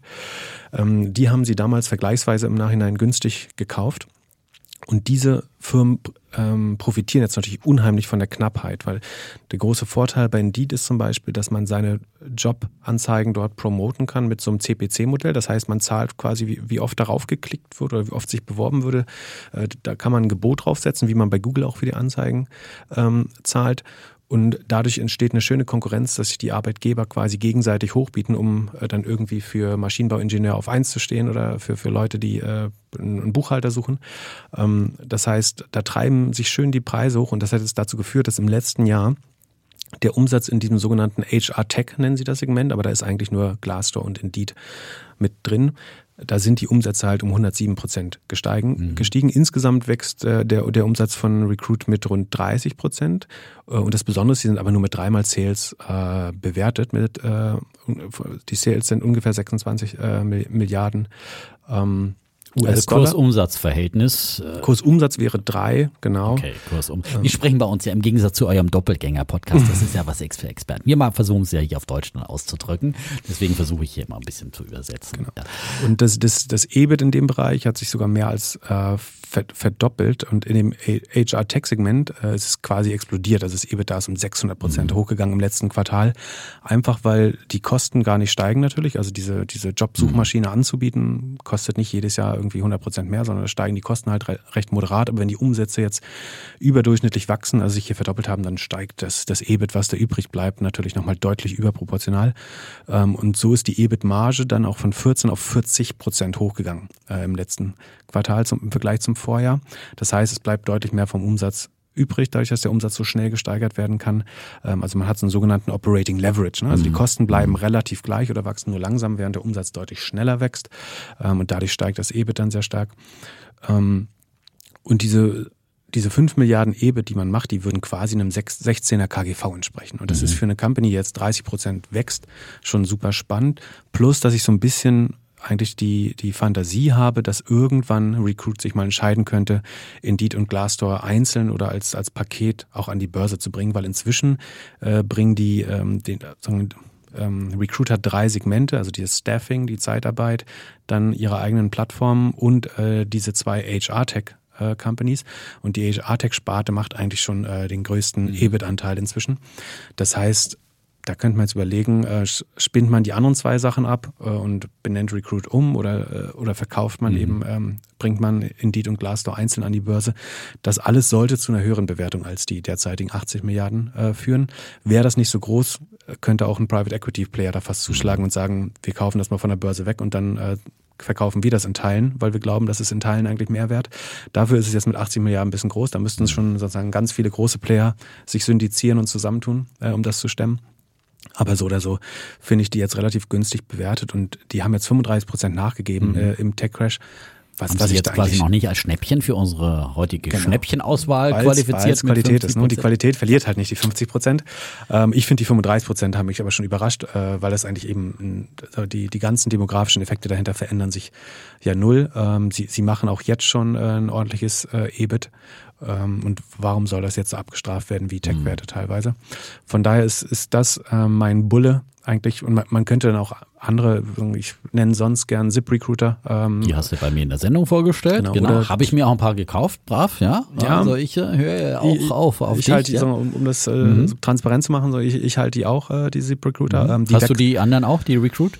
Recruit habe ich nur eine ganz kleine äh, Po- Position. Ähm, so ZipRecruiter hat insofern ist ein bisschen teurer, aber auch sehr günstig. Ich glaube nur noch äh, ungefähr viermal äh, Umsatz, also auch schon sehr, sehr günstig für ein Jobportal. Wächst nochmal deutlich, also wächst ungefähr so schnell wie Deed und Glassdoor. Mhm. An Recruit ist jetzt nicht so spannend, dass das eben sozusagen nicht mehr rein Tech ist, sondern so ein bisschen ihr altes Geschäft noch da drin liegt. Aber Mhm. ähm, gerade deswegen ist es ja auch ein bisschen sicherer, ein bisschen, wenn man jetzt nicht 100% auf Tech gehen will. Ähm, 100%. Und dann hat der Chapitz ja schon mal verraten, dass du auch die Headhunter Group aus Russland äh, magst, die da Genau, das ist noch ein politisches Risiko haben, ne? Genau, das ist noch, Segment. noch ein bisschen aggressiver, wächst auch noch schneller, ähm, ist günstiger bewertet durch das politische Risiko, ähm, ist quasi das größte Jobportal im, im Ze- Zentral- und Osteuropa-Bereich. auch eine äh, spannende Aktie, wie gesagt, mit deutlich höheren äh, Risiken. Ich mir auch ein paar geholt, ja. Aber auch ein Ja, bisschen, genau, du scheust das Risiko ja nicht. transparent. Äh, Nein, und das Potenzial ist auf jeden Fall da. Risiko, Ah, die, Das Risiko im ja, Vergleich die sind aber auch nochmal ganz schön ein bisschen runtergegangen, ja. Ist, die, die kamen schon, äh, die haben schon äh, 50 Prozent, oder? Die, Minus. die Headhunter ist, Headhunter vom, vom Top? die trifft es natürlich jetzt so ein bisschen doppelt mit dem Zinsszenario Ukraine und so weiter. und dem also Russland, Konflikt. Ukraine äh, wird jetzt gibt es natürlich Russland nochmal zum besonderen. Genau. Aber so, wer Risiko gut ab kann, der kann die jetzt nochmal günstig ein. Also sie waren vorher schon nicht teuer, fand ich, ähm, wachsen extrem schnell und äh, Russland hat das gleiche Problem. Auch da über, überaltert die Bevölkerung ähm, und äh, von daher äh, spannender, spannender Play. In Deutschland gäbe es äh, noch die Xing natürlich oder New Work heißt sie ja jetzt. Ähm, da bin ich, ich wundere mich immer wieder, dass die weiter wachsen. Also auch die werden stark getrieben vom Jobmarkt natürlich. An, ansonsten glaube ich, dass ähm, ein soziales Netzwerk für Arbeit, ähm, da, da braucht es eine globale Lösung. Ähm, Und dann gibt es ja vielleicht noch aus unserem Axel Springer Haus äh, Stepstone, die möglicherweise. Da wird gemunkelt, ob die an die Börse kommen könnten. Ja. Also, Ja. Findest du die interessant? Du warst ja auch schon mal bei Axel Springer Mitarbeiter. Ne? Du darfst hier frei sprechen, wir werden nicht zensiert. Ich- auch nicht vom Chef. Genau, ich war in einer, in einer Beteiligung von Axel Springer im E-Commerce-Bereich, äh, Mhm. war- habe ich lange gearbeitet. Ähm, würde ich die, also wenn man Kommt immer auf den Preis drauf an. Genau, es kommt auf den wir ja Preis nicht, auch, auf, also wie, Preis viel, wie, viel, genau. wie viel Wachstum die jetzt zeigen. Ähm, ich ich habe noch ein, äh, sozusagen in Private Markets, also sagen noch nicht börsennotiert, äh, noch einen Anteil an, an Hey-Jobs, die machen das äh, in Deutschland, wachsen Mhm. noch ein bisschen schneller. Aber ich, ich glaube, äh, auch eine Stepstone wird spannend werden, weil, also wie gesagt, das Arbeitsplatzproblem bleibt, bleibt da. Mhm. Die, die Frage ist immer, ist da ein LinkedIn oder ein Google noch was raus? Facebook hat sein Jobsprodukt gerade eingestellt. Das ist schon, schon mal gut, äh, glaube ich, für, für alle. Ähm, Von daher, ja, ich glaube auch, dass das Die Angst ist ja immer da, Zukunft hat. was, wenn Google das alles groß macht? Was, wenn Google Jobs so richtig da mal richtig Gas gibt? Eigentlich Ja, Google kriegt ja jetzt mehr und mehr auf die Finger gehauen, das stört sie noch nicht genug. Also die, die Parktickets sind noch zu günstig, die die EU-Kommission da verteilt. Ähm, Im, im Shopping-Case, also wo es um Preisvergleich geht, ähm, haben sie jetzt erneut Berufung eingelegt ähm, und lassen das nochmal prüfen, gewinnen dadurch natürlich Zeit. Das kostet die Leute, die darunter, oder die, die Player, die darunter gelitten haben, äh, kostet das äh, nochmal Geld. Ähm, aber ich würde davon ausgehen, dass das schwer wird für Google, da sagen, weiter Marktmacht, vermeintlich Marktmacht missbräuchlich vorzugehen äh, in, in den Bereichen. Und da wird jetzt eigentlich eine gute Präzedenz geschaffen äh, im Shopping-Bereich, die man dann wahrscheinlich auf, auf Ferienwohnungen, auf Hotels, auf Flüge, auf, äh, auf äh, Jobs aus, ähm, ausweiten kann. Und deswegen äh, natürlich Google besitzt und der, der Unterschied ist, früher war natürlich die Jobsuche wichtig, also dass, dass man, man möchte auf einstehen, wenn jemand bei Google einen neuen Job sucht. Der, die, die so eine traurige Wahrheit ist ja, das machen Menschen gar nicht mehr, weil jeder hat einen Job oder jeder kriegt äh, drei Headhunter-Angebote äh, pro Woche äh, auf, auf LinkedIn oder auf irgendwelchen Netzwerken. Ähm, und was man eigentlich braucht heute, ist die, die Lösung, die Leute, die eigentlich schon noch einen Job haben, äh, überzeugen, vielleicht doch nochmal zu wechseln. So, und äh, da da sinkt die Relevanz von Google äh, tendenziell zumindest ein bisschen mehr, weil die, die Leute nicht mehr aktiv suchen müssen, sondern es geht darum, eigentlich entweder Leute in der sagen, schlafenden äh, Bevölkerung zu reaktivieren, also nochmal in den Job reinzukommen, äh, oder eben Leute, die latent unzufrieden sind mit ihrem Job oder nicht 100% glücklich, äh, die dem anderen so wegzuschnappen. Und äh, das macht man auf ganz anderen Kanälen als Google vielleicht. So. Trotzdem bleibt Google auch relevant, aber die Relevanz sollte über die Zeit ein bisschen sinken, denke ich. Genau. Und ich mag ja bei Recruit äh, und Indeed die Werbung, ja, die Fernsehwerbung, die auch bei uns bei Weltfernsehen läuft, äh, mit Ingrid. Das ist wirklich genial. Ich finde, das ist einfach einfach um sich diesen Namen zu merken, Genau. weil das ist eine doch Und das Auktionsmodell hat ja auch schon bei Google bewiesen, wie, wie kräftig das ist, ne? dass man da, dass die Arbeitgeber wirklich miteinander konkurrieren, also dass man nicht mehr wie früher irgendwie 2000 Euro für eine Jobanzeige zahlt, sondern es ist, es wird sich überboten und wenn, wenn die Not mehr steigt, äh, dann steigen halt auch die Gebote und so profitiert man eben viel direkter dann auch und man kann die, die Kosten der Inflation weitergeben und so, und so weiter und so fort. Wenn die Gehälter steigen, profitiert man auch davon äh, automatisch mit. Und es gibt sogar ein halbes Prozent Dividende und die wird regelmäßig gesteigert. Ähm, Ja, Wahnsinn. Die muss man sich dann nur holen aus, ich weiß nicht. ne? ja, das ist mit Japan wahrscheinlich ein bisschen komplizierter. ne? Wahrscheinlich mit der Steuer, wahrscheinlich gibt es da auch, keine Ahnung, da kenne ich mich nicht aus. Da muss man sich damit beschäftigen, ja. Ähm, okay, spannender Bulle äh, der Woche. Ähm, ich habe auch einen aus aktuellem Anlass äh, und zwar ist das äh, Ryder heißt jetzt Twix und Daimler heißt jetzt Mercedes-Benz. Ja, also die haben keinen neuen Kunstnamen sich ausgedacht, sondern gedacht, äh, hallo, wir haben hier wunderbare Namen in unserem eigenen Hause und die nehmen wir her. Ähm, Daimler hat sich ja umgebaut, das wissen wir alle. Sie haben ihr LKW-Geschäft ausgegliedert. Das gab es ja dann für die Aktionäre dann als extra Aktie äh, quasi ähm, umsonst, äh, quasi extra Daimler Truck nämlich. Und äh, übrig geblieben ist das Geschäft mit äh, den ähm, Pkw und äh, den kleinen Trucks. Ähm, und das wird jetzt eben Mercedes-Benz Group AG heißen. Seit heute ist diese Umbenennung erfolgt.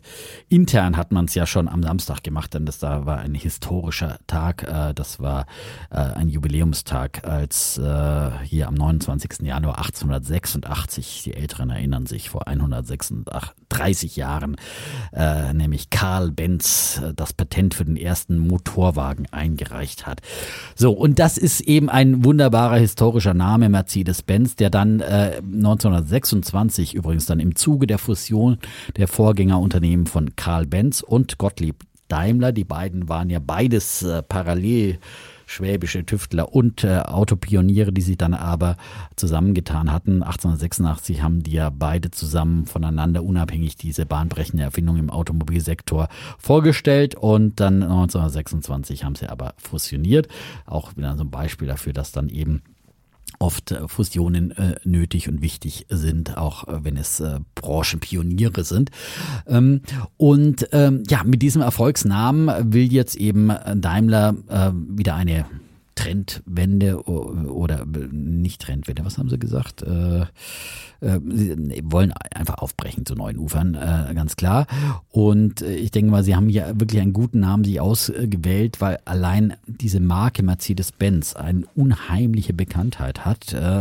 Wir erinnern uns jetzt hier, sind wieder die Alt-68er gefragt, Janis Joplin, die sagen, oh Lord, will you buy me Mercedes-Benz? Hatte dein Vater auch Platten von Janis Joplin? Ja, tatsächlich. Ja? Tatsächlich, ja, ja. Na, hier Woodstock-Generation. Und Kassetten da. Sind, Kassetten, ich bin ja. in der DDR aufgewachsen, das heißt, da musste man auf Kassetten vertrauen. Platten da reinzubekommen, wäre relativ schwer gewesen. also die Kassetten wurden dann immer geschmuggelt von ja, der genau, das war oder, oder, oder aus dem Radio aufgenommen. Ja. Oder aus dem Wenn's Radio. bei Ihr, hattet, ihr wart nicht in Dresden im, im Tal der Ahnungslosen? Äh, nee, an der Ostsee konnte man teilweise sogar äh, ein bisschen äh, Westfunk oder dänische, dänisches Radio empfangen. Cool, Wahnsinn. Aber ich musste auch aufnehmen. Ich hatte ja auch kein Geld, um mir so viele Platten zu kaufen. Also äh, aufnehmen vom Rad, das war schon, das war noch richtige Abenteuer, dass man immer dann rechtzeitig die Starttaste gedrückt hat, wenn das Lied an und weh, der Radiomoderator hat reingequatscht. Ja, also das, ja, ähm, alte Zeiten. Äh, Die Jugend fragt sich ja, was erzählen die jetzt hier vom Krieg? Also, ähm, und Mercedes ja auch quasi so ein geflügeltes Wort, ist ja ein Ritterschlag, wenn man sagt, der Mercedes unter den, äh, keine Ahnung, äh, dann ist, weiß man, das ist einfach äh, Top-Qualität und deswegen finde ich es äh, einen guten Schachzug, dass man sagt, jetzt wir wählen diesen Namen dann auch für unseren Konzern, weiß jeder, jeder sofort, was drin, steht, äh, drin steckt, die Hauptmarke sozusagen. Und ja, und Mercedes will jetzt angreifen mit dem Stern vorne drauf und das äh, Mercedes-Benz-Geschäft, so sagt es Gelenius, der Chef von Mercedes, will, soll in Zukunft auf elektrisches Fahren ausgerichtet werden. Bis zum Ende des Jahrzehnts wollen die Stuttgarter voll elektrisch werden, überall dort, wo es die Marktbedingungen zulassen. Und sie wollen auch beim autonomen Fahren Gas geben. Die S-Klasse, die ist ja schon äh, jetzt äh, soll demnächst äh, so weit sein, dass sie auf bestimmten Autobahnabschnitten äh, die Verantwortung an das Fahrzeug übergeben, die Fahrerinnen und Fahrer. Und ähm, also die sind da äh, gerade auch beim autonomen Fahren jetzt doch ein gutes Stück vorausgeprescht und ähm, auch im Vergleich zu, zu Tesla da äh, doch äh, durchaus vorne. Und äh, sie haben meiner Meinung nach eben auch bei der E-Mobilität. Ich bin ein großer Fan von batterieelektrischem Autofahren unter Kelenius hier richtig äh, zugelegt und die elektrische S-Klasse, die Eco S-Klasse haben wir auch schon öfters mal besprochen, dass die dann doch hier äh, neue Maßstäbe setzt. Vorher waren sie noch ein bisschen hinten dran mit den ersten E-Modellen, die sie hatten, aber sie geben hier richtig Gas beziehungsweise Strom und ich glaube auch, dass die, die Aktie einfach äh, schon immer noch relativ günstig bewertet ist. Der Konzern wird mit 75 Milliarden bewertet und ja, wenn man schon liest, die, die, die Marke allein könnte 51 Milliarden Dollar wert sein, äh, dann ähm, zeigt ja schon mal, was für, für Schätze da in diesem Unternehmen auch drinstecken. Und wenn sie jetzt diesen Umbau schaffen und äh, in diese Richtung steuern, und ich glaube vor allem diese Strategie von Kelenius, äh, die ja seitdem er die Konzernführung übernommen hat, Mercedes konsequent zum Luxushersteller zu äh, als Luxushersteller zu positionieren, ist genau die richtige sozusagen die LVMH unter den Autobauern äh, mit diesem Markennamen und mit äh, der Qualität, die muss man natürlich dann auch liefern. Äh, das Markenversprechen muss erfüllt werden, aber dann hat man, glaube ich, wirklich die Chance hier gegen all die vielen neuen Angreifer äh, mitzuspielen, weil im Zweifel die gut betuchte äh, Klientel kauft sich dann doch immer lieber nochmal auch was mit Prestige, wo dann Mercedes Stern äh, vorne drauf ist, äh, statt eine, keine Ahnung, Rivian oder Lucid oder wie sie alle heißen, diese neuen Angreifer. Ähm, und ähm, ich glaube, da hat einfach äh, Mercedes weiter eine Zukunftsnische und sie gehen strategisch in die richtige Richtung. Und deswegen ist mit 75 Milliarden Euro die Aktie meines, meiner Meinung nach auch nicht äh, zu hoch bewertet, gerade im Vergleich zu, zu Tesla, die ja bei 940 Milliarden Dollar gerade aktuell sind, äh, wieder etwas unter der Billion. Aber ähm, also ähm, ich denke mal mit äh, das, äh, ja, normal, was sage ich jetzt, nicht Tech-Aktie, aber äh, solide deutsche Aktie ist man mit Mercedes gut unterwegs. Ja, also ich glaube nicht. Ich glaube, strategisch macht das schon, schon auch Sinn und man sieht da jetzt, dass es in die richtige Richtung geht. Und ich glaube, von der Markenführung ist das auch einfach sinnvoll. Also ähm, ich erinnere mich noch an Daimler Chrysler, das habe ich nie verstanden. Hm. Ich glaube, da hat man der Marke auch Hochzeit im Himmel. Hat man damit geschadet. Jeder weiß, dass ein, ein Chrysler eine ganz andere Qualität ist. Ähm, und das jetzt wieder sozusagen zu fokussieren auf, äh, auf die gute Marke, auf äh, Mercedes-Benz, äh, ist, glaube ich, schlau. Wo ich skeptisch bin, ist langfristig, wenn, wenn wir alle autonom fahren, braucht man weniger. Also ich, ich, hab, ich, ich würde es nicht kaufen, auch weil ich, weil ich mhm. selber nicht dran glaube und kein äh, Auto habe. So, ich glaube glaub aber an die Transformation bei Mercedes-Benz. Ähm, und auch äh, die, die Luxusstrategien zu sagen, die A-Klasse können wir wahrscheinlich nicht mehr gewinnen gegen, äh, gegen den Tesla Model 3 oder äh, was da noch alles kommen mag. Ähm, das ist, finde ich, eine gute Fokussierung. Was, was nur schwer wird, ist, dass wenn wir mal wirklich vielleicht in Aufsicht von fünf bis zehn Jahren mehr autonom fahren, ähm, braucht man vielleicht insgesamt weniger Autos, dann äh, wird man mehr einfach irgendein Auto herbeirufen von, von irgendeinem Service. Und äh, mhm. wenn ich heute Mercedes fahren will, dann rufe ich mir ein Taxi oder ein Sixt, äh, dann, äh, dann kommt der. Ähm, und die andere Gefahr ist natürlich, wenn Apple jetzt mit dem Auto loslegt, das ist ja sofort auch eigentlich im Luxussegment. Ähm, das könnte das ist noch die große Unbekannte, ja. Das könnte der graue Schwan unter den Autos, ja. Genau. Der Aber schwarze Schwan. So oder so ist die, die, die, die Umbenennung äh, oder Fokussierung auf oder Zurückbesinnung auf die Marke, glaube ich, äh, ein guter Move gewesen. Aber ich glaube, gerade dieses Klientel, das äh, Mercedes dann ansteuert, das sind ja die Leute, die jetzt nicht unbedingt sich ein Carsharing-Auto so rufen und sagen, ich will jetzt hier, äh, sondern die können sich selber ein äh, und, äh, Auto leisten, auch wenn das dann die autonom einfach, fährt, ja, ja genau. dann sparen sie sich vielleicht den Chauffeur. Und man muss sich ja nicht mehr schämen, wenn es elektrisch ist, ja, genau. genau. Und ja, ja. du musst dich nicht mehr schämen und du willst trotzdem in deinem sauberen eigenen Auto sitzen und das nicht mit irgendjemand teilen. Also für den großen Markt würde ich das auch so sehen, äh, aber ich glaube, gerade für dieses Luxussegment und man sieht ja auch, die Leute kaufen sich Ferraris und stellen sie in die, in die Garage und fahren gar nicht damit, ja. Also so ein Sammlerdingens. Aber ähm, so mit dem Mercedes vorzufahren und wie gesagt, und wenn der dann autonom fährt, äh, dann umso besser. Hat man nicht mehr die Chauffeurskosten. Ähm, glaube ich, das ist, wird schon äh, auch äh, trotz, trotz all der Umwälzungen dann am ehesten, also ich glaube, im Massenmarkt für die Renaults dieser Welt, da wird es dann eher so noch mal ein bisschen enger werden. Ähm, ja, das würde ich auch sagen. Von, von, den, von den traditionellen Autoherstellern äh, dann noch äh, eher Mercedes und auch mehr als ein BMW, aber auch mehr als die, die, äh, die Peugeots, die Renaults und so weiter. Ja. ja. BMW mag ich ja nicht so sehr, weil die, sind mir dann zu unkonsequent im Umbau in Richtung Elektromobilität. Ja, ja das macht Mercedes schon besser, dass man äh, zumindest, zumindest, jetzt eine klare Vision endlich ja, hat, äh, endlich, in die man auch richtet. Und äh, auch da nichts ist schlimmer als Unsicherheit. Und genau. Man, man kann das irgendwie typenoffen oder plattformoffen nennen. Äh, das kann auch einfach unentschieden wirken und äh, das mag die Börse, glaube ich, nicht. Ja. Genau. So, das waren unsere Bullen und Bären. Und jetzt kommen wir zu unserem Winterschlussverkauf bei Tech-Aktien. Dum, dum, dum, dum, gong. Früher gab es Winterschlussverkauf. Heute ist nur noch Sale. Ich war am Wochenende auch bei Karstadt hier. Riesen. Nee, Kauf. Galeria heißt es heute. Ja. Galeria, ein paar Schnapper, Schnapper gemacht, aber nicht so viel. Ja, da musst du ja auch einkaufen. Du bist ja, du bist ja Geldgeber als äh, Steuerzahler dort. Du finanzierst ja die Kredite für, für die Du meinst, da muss ich mir ein bisschen was zurückholen. Ja. Und das Schöne war ein, ich wurde damit du das Geld, damit der Staat das Geld von einem Zuschauer erkannt, der ein Foto mit mir machen wollte. Ja? Ah. Ein 16-Jähriger. Ja, kannte mich von der Börse am Abend, noch nicht mal vom Podcast. Ja, es gibt auch die Jugend guckt auch noch Fernsehen. Ja, das ja. hat mich besonders gefreut. Ich habe ja. neulich am Hackischen Markt jemand getroffen, der ja? mich äh, für einen Podcast gelobt hat, tatsächlich auch so. Erst zweimal passiert so. Äh, war sehr überrascht.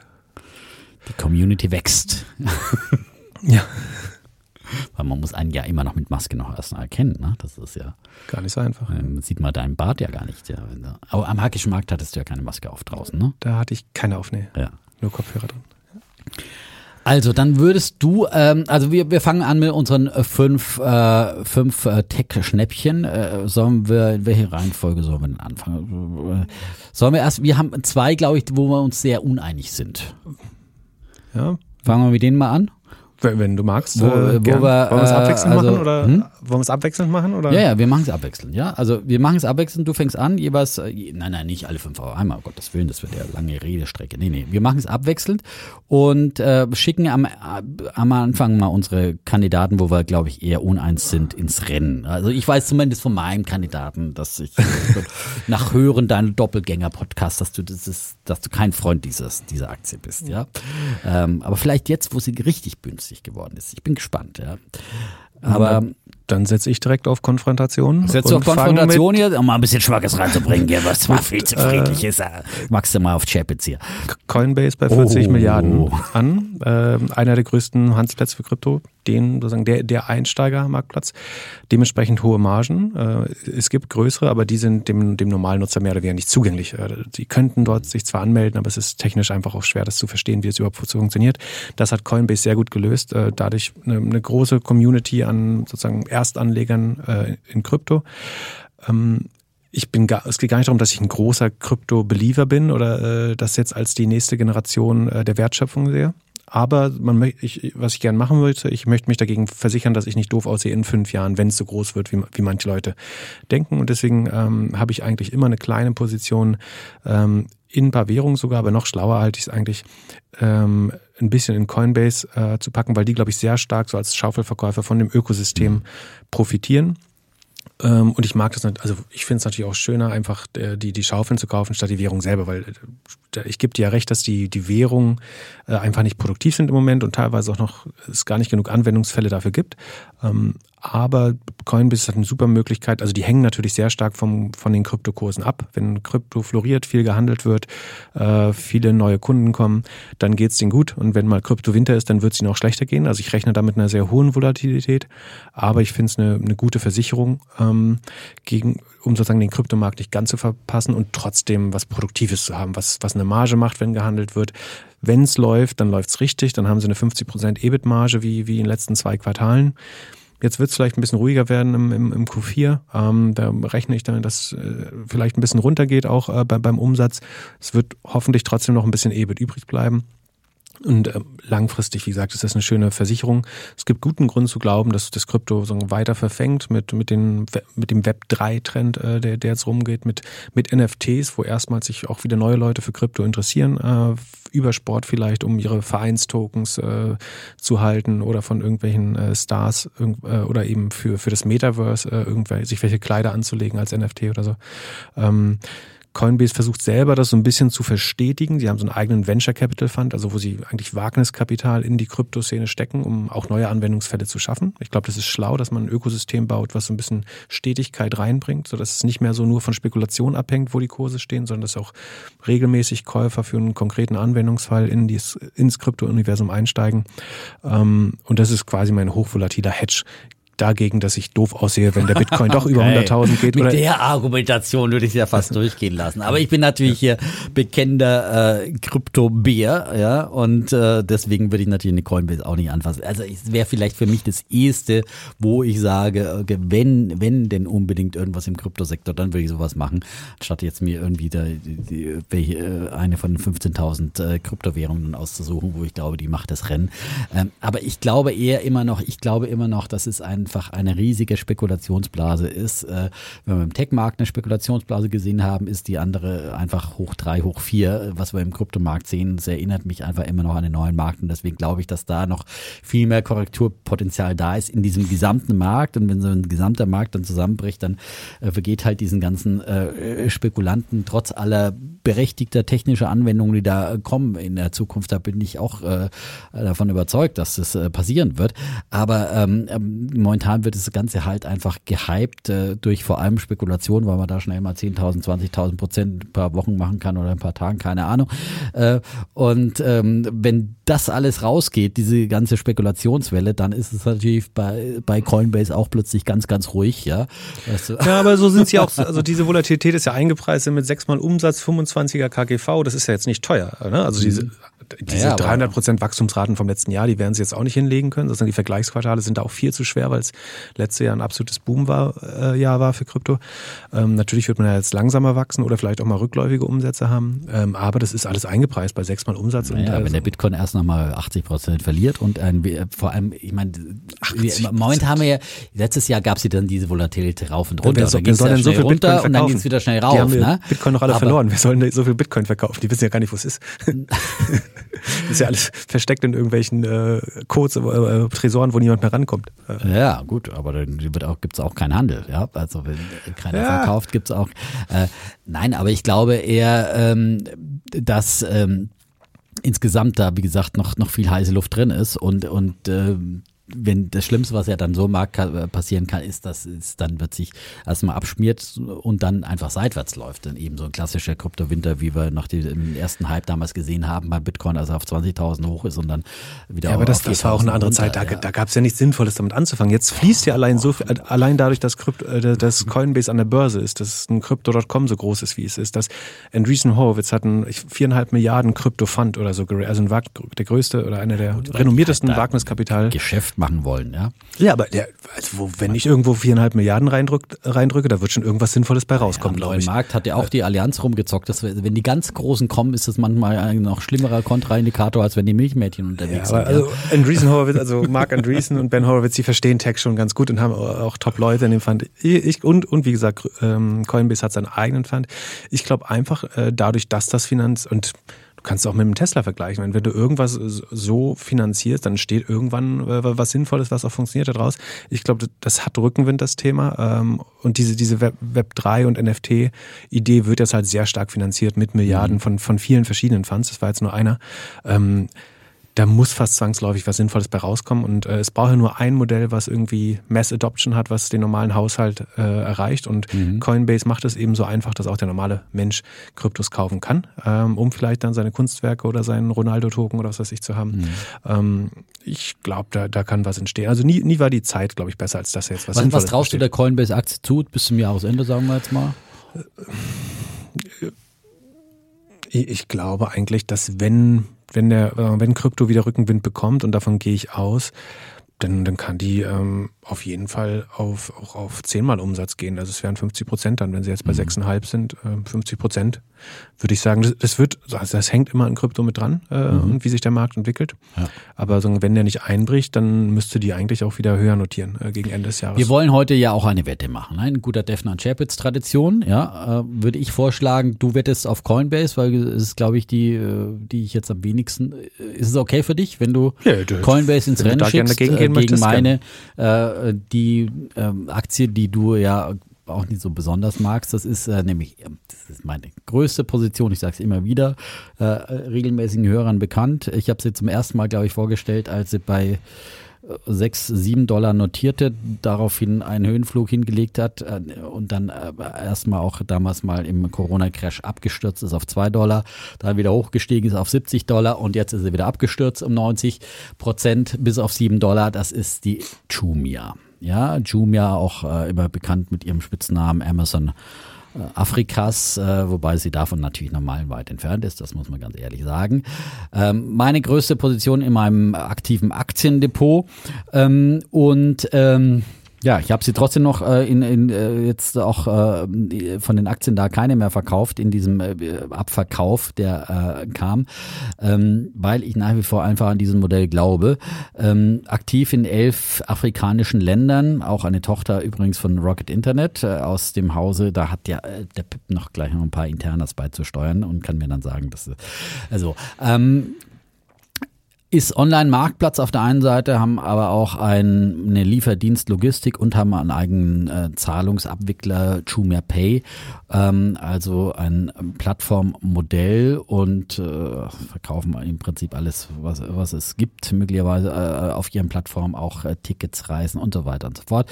Ähm, und ähm, ja, haben aber äh, all die letzten Quartale immer wieder enttäuscht äh, mit mit ihren Zahlen, das muss man ganz klar sagen. Da, die konnten nicht von der Pandemie profitieren, im Gegensatz zu anderen weltweiten E-Commerce-Anbietern. Äh, offenbar gibt es da in Afrika auch so nochmal spezielle Probleme und ähm, auch äh, die Pandemie ist offenbar auch in Afrika einfach anders gelaufen. Ähm, wurde zumindest immer wieder vom Unternehmen als Entschuldigung vorgebracht. Ähm, zuletzt gab es aber meiner Meinung nach so schon Hoffnungssignale und das war die ähm, ähm Black Friday-Kampagne im November. Zwischen dem 5. und 30. November haben sie da so äh, lange Black Friday-Aktionswochen gemacht und da haben sie ihr ähm, äh, GMV, also das sind ja diese Gross Merchandising Volumes ähm, und die für die, ähm, die Kennzahl, die für den Gesamtwert der Verkäufe auf, auf den Plattformen steht, um 30 Prozent im Vergleich zum Vorjahr gesteigert. Ähm, und ähm, Wahrscheinlich haben sie Black Friday Woche um 30 Prozent länger gemacht, um das zu schaffen. Äh, das ist ja auch schon vielsagend, wenn man äh, die aus, ausdehnen muss. Sein. Ja, ja. das weiß ich nicht. Das ist Spekulation. Könnte sein, ja. Aber ähm, dann haben sie einen Rekord von fast 40 Millionen einzelnen Besuchern auf der Plattform gehabt, eine Steigerung von 27 Prozent. Äh, die Videoinhalte der Kampagne, die haben 190 Millionen Aufrufe, also in den sozialen Medien. Also äh, sie, sie haben hier. Also alles außer Umsatz höre ich daraus. der Umsatz kommt dann am 22. Februar. So, das ist die Frage, ja.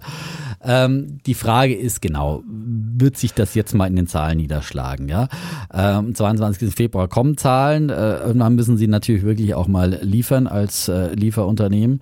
Und was mich noch äh, positiv gestimmt hat, war im September 2021 hat der Co-CEO Jeremy Hodara ähm, immerhin 50.000 Jumia-Aktien gekauft für äh, eine Million, damals zum ähm, äh, Kurs von 19,66 Dollar, ja, also deutlich über dem heutigen. Und äh, ich meine, das ist schon ein Batzen Geld, den er da in die Hand genommen hat. Äh, das war wann? wann? Am, am, Im September, mhm. September 2021. Ähm, also eben auch noch vor diesem Black äh, Friday Wochen und so weiter und so fort. Äh, ich denke schon, dass er da weiter ans Unternehmen glaubt, sonst äh, nimmt man nicht so ein Batzengeld in der Hand. Wenn man jetzt nur einen symbolischen Kauf machen will, dann nimmst du vielleicht mal 20.000. Ähm, aber äh, 20.000 Euro oder sowas. Ne? Also das wäre so äh, das, was mir eigentlich Hoffnung macht und ich hoffe halt immer noch, dass man irgendwie dann doch diese Stellung, die man mittlerweile über, über Jahre dann äh, sich erarbeitet hat, irgendwann mal äh, nutzen kann, um dann auch, auch wirklich zu wachsen. Man hat schon eine, eine Bekanntheit, äh, Namensbekanntheit, die haben aber zuletzt auch wieder viel Geld in Werbung, Marketing investiert, um weiter zu wachsen man wird sehen, ob es aufgeht, aber Afrika ist natürlich ein spannender Markt mit einer jungen Bevölkerung, äh, mit noch einer sehr geringen Internet- und Handy-Penetration, wo da noch Wachstum herkommen kann. Also da kann aus vielen Bereichen Wachstum kommen. Und wenn es ihnen gelingt, da Fuß zu fassen, das ist eine Venture-Wette, ganz klar, ähm, die ich laufen habe. Analysten sagen aktuell ähm, ist, äh, sie einen durchschnittlichen Kursziel von 18 Dollar 50. Aktuell kostet die Aktie 8 Euro, 8 Dollar 75. Ich habe hier immer die Dollarpreise. Gestern Abend übrigens hat sie ja schon 15 Prozent gemacht. Habe ich, gesehen, ist, hab ich sieht gesehen. man, wenn Jumia mal, Jumia mal äh, anspringt, dann, dann geht da auch was. Ähm, und die Analysten sehen immer noch jetzt immerhin noch Kurspotenzial von 111 Prozent. Schnapszahl, äh, vielleicht bringt sie Glück. Ähm, so, die Gegenrede jetzt vom Pip. Ich ziehe mich jetzt warm an. Ja, wir, wir können es ja aus zwei Richtungen probieren. Also von, von oben kommt, ich glaube, das Problem auf dem afrikanischen Kontinent ist tatsächlich, dass du, du sagst ja selber, es sind, sie sind in elf Ländern aktiv, es waren mal 16, glaube ich, ein paar wurden schon geschlossen. Das ist halt einfach sehr fragmentiert. Äh, Kein, keins der Länder ist wirklich äh, groß genug äh, für sich genommen. So Nigeria wäre das größte. Das hat irgendwie das Bruttosozialprodukt von, der, von, von, von Österreich im, Vergleich. Und davon ist aber ganz viel der, der Mining-Sektor und Ressourcensektor. Also es ist nicht wirklich irgendwie jetzt, dass die Leute viel Geld hätten, im Internet auszugeben da. Also die, die Länder sind einfach, man sieht ja auch, ähm, warum geht ein Mercado Libre nicht dahin, warum geht ein SEA aus Südostasien nicht, keiner will dann expandieren, nicht mal die Chinesen, die sagen, sonst versuchen, Afrika-Politik zu machen. Ähm, und äh, die gehen alle lieber äh, nach Europa äh, oder bekämpfen sich gegenseitig.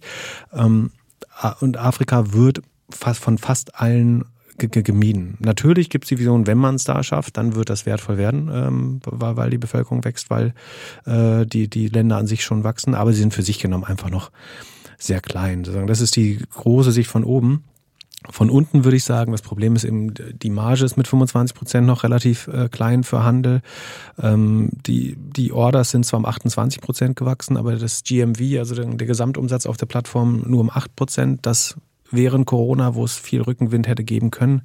Eigentlich, das heißt, man kann daraus lesen, eigentlich die Warenkörbe müssen ja kleiner geworden sein, wenn man bei mehr Orders äh, weniger Umsatz oder nicht deutlich mehr Umsatz macht. Ähm, die Warenkörbe sind irgendwie 28 Dollar groß. Es ist äh, kleiner als auf den meisten äh, westlichen Plattformen logischerweise. Und an jeder Order verliert man selbst adjustiert. Also nachdem da schon irgendwelche Discounts und Coupons und was weiß ich rausgerechnet werden, äh, verliert man noch 6 Dollar an jeder 28 Dollar Order. Und wenn man mal auf die Plattform schaut, da, dann sieht das eben mehr nach Brot für die Welt aus. Und da, das ist ja okay. Äh, das ist ja okay. Aber das jetzt mit Aktionärsgeld zu fördern, äh, dazu wäre ich nicht bereit. Ähm, die die, die Top-Seller auf der Plattform sind irgendwie ein 5-Kilo-Sack Maismehl und der Jameson, äh, Jameson Whisky für, für 10 Dollar weniger, als er im, im Carrefour kostet in der gleichen Stadt. Ähm, damit Aber macht es nicht Sinn, dass man eine Bevölkerung, die noch nicht so internetaffin ist, mit solchen Produkten dann anzulocken und vielleicht dann auf so eine Plattform und ins Internet Ja, zu das, locken? das kann für die Kundenakquise, also um jemand erstmal sozusagen, damit er den ersten Account macht oder das erste Mal mit der Plattform sich vertraut macht, kann das durchaus äh, sinnvoll sein, dann auch mal Rabatt zu geben. Auf Dauer funktioniert äh, das eben nicht. Ähm, und dann müsste man das auch besser verkaufen. Dann kann man ja erklären, irgendwie, dass so hoch sind die Kundenakquisekosten und äh, aufs, auf die nächsten fünf Jahre gesehen äh, verdienen wir aber so und so viel. Aber das ist ja was ein Zalando oder so im, im IPO-Prospekt gemacht hat. Das sieht man bei Jumia äh, halt, halt nicht so gut. Also da fehlt mir auch ein bisschen die Transparenz. Jetzt versucht man so den Fintech-Play so ein bisschen zu machen und sagt, wir haben ja auch ein Payment-System und wir sind ja eigentlich das Alipay von, von Afrika. Das wäre natürlich eine Fantasie, wenn man das schafft, aber da gibt es auch irgendwie mit M-Pesa und so schon viele andere Lösungen in Afrika. Da ist Afrika tatsächlich relativ innovativ, was äh, Fintech angeht, äh, weil viele Leute unbanked sind, also die haben gar keinen normalen Bankaccount. Deswegen hat sich da so ein SMS-Geld äh, relativ schnell durchgesetzt äh, am Anfang.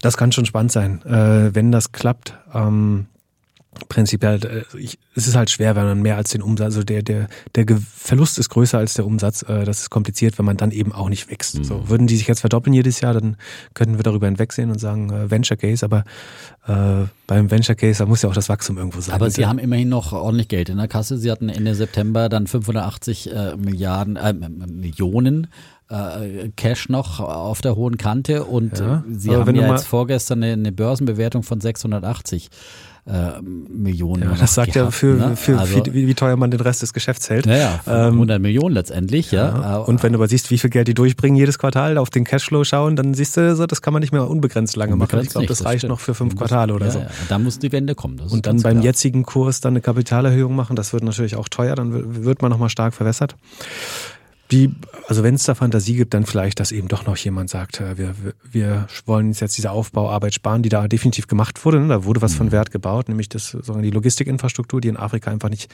da war. Ähm, teilweise fehlt es aber auch an der Infrastruktur wirklich zu bestellen. Also ich mhm. erinnere mich noch aus Rocket-Zeiten an Geschichten, da hat man zwischenzeitlich mal Leute mit iPads auf die Straße geschickt, äh, damit die mit den Leuten zusammen im Internet bestellt haben, mhm. weil die Leute gar kein Internet hatten. Die, die hätten gern Onlinehandel gemacht, aber die hatten kein Internet. Und dann ähm, kam am nächsten Tag das iPad aber nicht zurück in die Firma, weil man gemerkt hat, dass man den Leuten weniger bezahlt hat als das iPad oder das, das Samsung-Tablet auf der Straße äh, kam zurück äh, und, und solche Stories.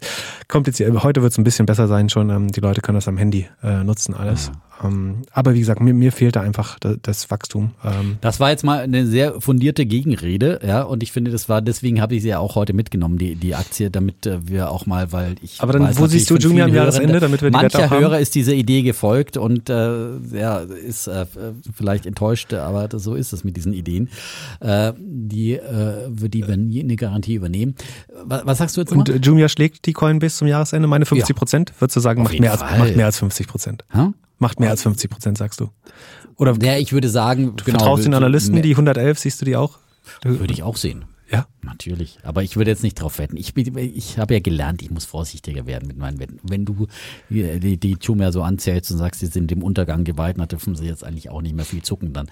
Also, ähm, von daher würde ich sagen, wir wetten, welche Aktie sich jetzt besser schlägt, performancemäßig bis zum Jahresende, oder? Ist das eine faire Wette? Aus das ist fair, nehme nehm ja. ich gern. Ich, ich habe mehr Volatilität, so Jumia ist konst, konstanter auf, auf, dem Weg nach unten. Es geht auf das Wettkonto vom Chapitz, ja? Der, Wett, der hat so, hier einen Blanko-Wettcheck ausgestellt. Du musst nicht dafür bezahlen. Aber wenn, wenn ihr dann geht, nein, den Jahresrückblick machst und der nur deswegen gewinnt. Ein. Und wenn du ihn runterziehst, dann, dann äh, wirst du nicht mehr eingeladen. Ja? Dann musst du eine neue Vertretung suchen. genau. Okay, die Wette, die Wette gilt. So, und jetzt sind wir doch tatsächlich so ein bisschen, müssen wir unseren Kandid anderen Kandidaten ein bisschen Gas geben. Ähm, die sind, glaube ich, da, genau, da machen ja, wir sch schnell weiter. Müssen wir nicht ausdiskutieren, ja? Genau. Also, ähm, dein Schnäppchen Nummer zwei spannend. Ich versuche ja so ein bisschen zu überlegen, was ist eigentlich die, die Internetinfrastruktur von morgen? So, was sind die, die Microsofts, die Salesforce, äh, die, die Amazons und so weiter äh, der, der Zukunft? Und ähm, eine Firma, die wirklich spannend ist, ist, ist Twilio. Die machen letztlich Kommunikation übers Internet. Das heißt, wenn du, du willst deine eigene App oder Webseite bauen, du möchtest zum Beispiel so Verifikations-SMS schicken oder so einen Code am Anruf durchsagen ähm, oder einfach nur Push-Nachrichten verschicken, so das alles kann man mit Twilio machen ähm, und halt sagen, sehr niedrigschwellig, da kann jeder Entwickler sofort anfangen. Twilio ist 32 Milliarden wert, ist jetzt knapp 50 Prozent runtergekommen. Ähm, gar nicht mal, weil sie schlecht sind, sondern weil sie wirklich sehr stark getrieben waren vorher, also sehr, sehr hoch bewertet vorher. Ähm, bei drei Milliarden Umsatz jetzt nur noch elfmal Umsatz, äh, finde ich zu günstig bei Twilio. Das Wachstum scheint sich ein bisschen zu verlangsamen. Ähm, der Cashflow wird auf Sicht des Gesamtjahres wahrscheinlich wieder positiv sein. Ähm, und dann ist für, für die Wachstumsgeschwindigkeit, äh, da wächst man immer noch zwischen 50 und 60 Prozent, äh, finde ich elfmal Umsatz, also KV 11 bei, bei drei Milliarden Umsatz zu günstig. Und ich denke, da wird man wieder Richtung 50 Milliarden kommen, äh, mittelfristig. Und bin, bin da positiv. Ansonsten wäre vielleicht ein Cloudflare auch noch so ein äh, Infrastrukturding. Ähm, Twilio hat jetzt aber ein bisschen besser, äh, schön nachgelassen und ähm, ist wirklich relativ günstig bewertet, während Cloudflare immer noch ganz fair bepreist ist, würde ich sagen. Mhm. Spannende Geschichte. Ich bin ja ein Freund auch der erneuerbaren Energien. Da wollte ich natürlich auch eine mitbringen aus diesem Sektor, ähm, aus dem Sektor Ökoaktien und äh, die Windkraft. Ja, die ist ja besonders unter Druck gekommen. Natürlich auch jetzt eben ähm, zum ähm, Schnäppchen, ähm, ja, so auf, auf dem Schnäppchentisch, auf dem Ramschtisch äh, gelandet teilweise. Äh, da haben alle äh, großen Hersteller vor allem eben auch äh, Probleme gehabt. Äh, Vestas zuletzt mit der Gewinnwarnung, aber vor allem Siemens Gamesa mit einer Gewinnwarnung Warnung nach dem anderen äh, in den letzten Monaten, äh, weil die Branche Probleme hatte mit den steigenden Kosten für Rohstoffe, für Transport, für Komponenten, mit Lieferkettenproblemen und Fachkräftemangel natürlich auch. Äh, all diese Sachen, die da zu Buche schlagen, auf der einen Seite und auf der anderen Seite sind es ja langfristige Projekte, langfristige äh, laufende Verträge, die man dann einfach nicht so eins zu eins an, den, an die Kosten anpassen kann. Und deswegen hatten diese Firmen alle Probleme äh, mit der Profitabilität, vor allem Siemens Gamesa. Ähm, meine Idee heute ist aber die Nordex, die natürlich diese gleichen Branchenprobleme hat, äh, die ein kleinerer Anbieter sind, ähm, die nur fokussiert auf äh, Land-Windkraftanlagen sind, die zuletzt sehr, sehr viele Auftragseingänge gerade auch aus Südamerika vermeldet haben, davon aber eigentlich die Aktie nicht profitieren konnte. Die ist eben immer noch ungefähr auf 50 Prozent äh, Sale-Niveau ähm, von, von den letzten Hochs, die sie erreicht hatten. Und äh, ich glaube, dass sich jetzt insgesamt äh, etwas ändert äh, für, für, die, für die Branche, weil viele die großen Anbieter haben gesagt, sie wollen jetzt eben nicht keine unprofitablen Aufträge mehr, mehr abschließen. Das ist ja ganz klar. Die, die setzen jetzt die gestiegenen Kosten natürlich in den nächsten Verträgen dann auch in, in, in höheren Preisen um. Und auf der anderen Seite ist ja ein Markt da, der diese Produkte nachfragt. Die ganze Welt will äh, klimaneutral werden und dazu brauchen wir natürlich äh, Windkraft und Solar. Und ähm, gerade auch Onshore-Windkraftanlagen in Deutschland sollen zwei Prozent der Fläche dafür äh, reserviert und natürlich dann auch bestückt werden mit Windkraftanlagen. Und überall weltweit für grünen Wasserstoff brauchen wir Windkraft. In, äh, und für überall die Herstellung von erneuerbaren Energien ist äh, Windkraft ein eben wichtiger Faktor. Und deswegen glaube ich, dass auch Nordex davon profitieren wird noch und dass sie dann auch den Sprung mal in die Profitabilität äh, wieder schaffen. Aktie aktuell rund 14 Euro Ähm, bepreist. Ähm, die Analysten trauen ihr 19 Euro zu, also ein Aufwärtspotenzial von 35 Prozent. Ich würde dann natürlich mehr sehen. Ja, also ich würde sehen schon, dass die auch wieder auf die alten Hochs da von 26 Euro ungefähr kommt. Das müsste eigentlich dann schon drin sein.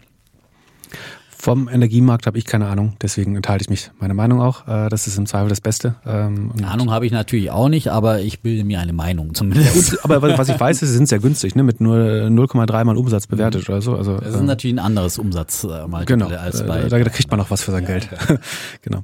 Äh, wovon ich ein bisschen mehr Ahnung habe, ist äh, digitale Kollaborationstools. Da habe ich gleich zwei, ich mache mal gleich zwei am Stück äh, mhm. mitgebracht. Das eine ist Monday.com, das andere Asana.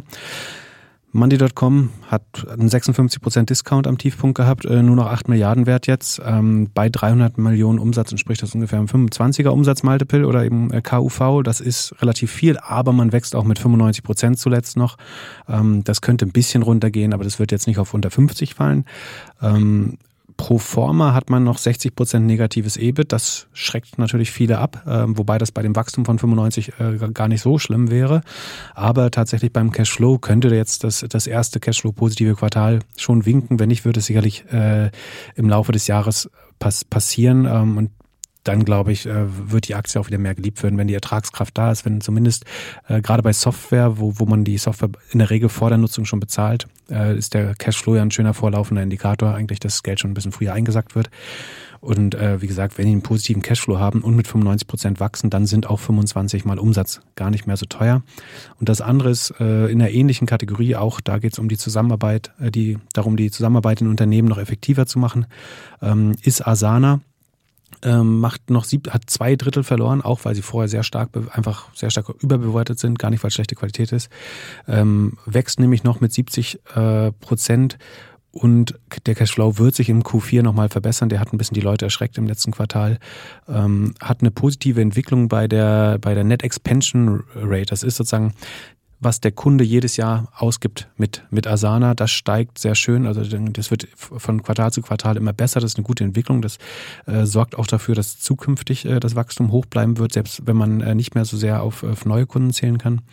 Ähm, und wir, was ganz spannend ist, der, der Gründer Dustin Moskowitz, das war einer der Facebook-Gründer, wer das im Film vielleicht gesehen hat, ähm, der deckt sich sehr stark äh, schon, schon seit äh, vier, fünf Monaten weiter mit Aktien ein und äh, kauft auch im äh, Q1 jetzt schon im Januar äh, weiter dazu.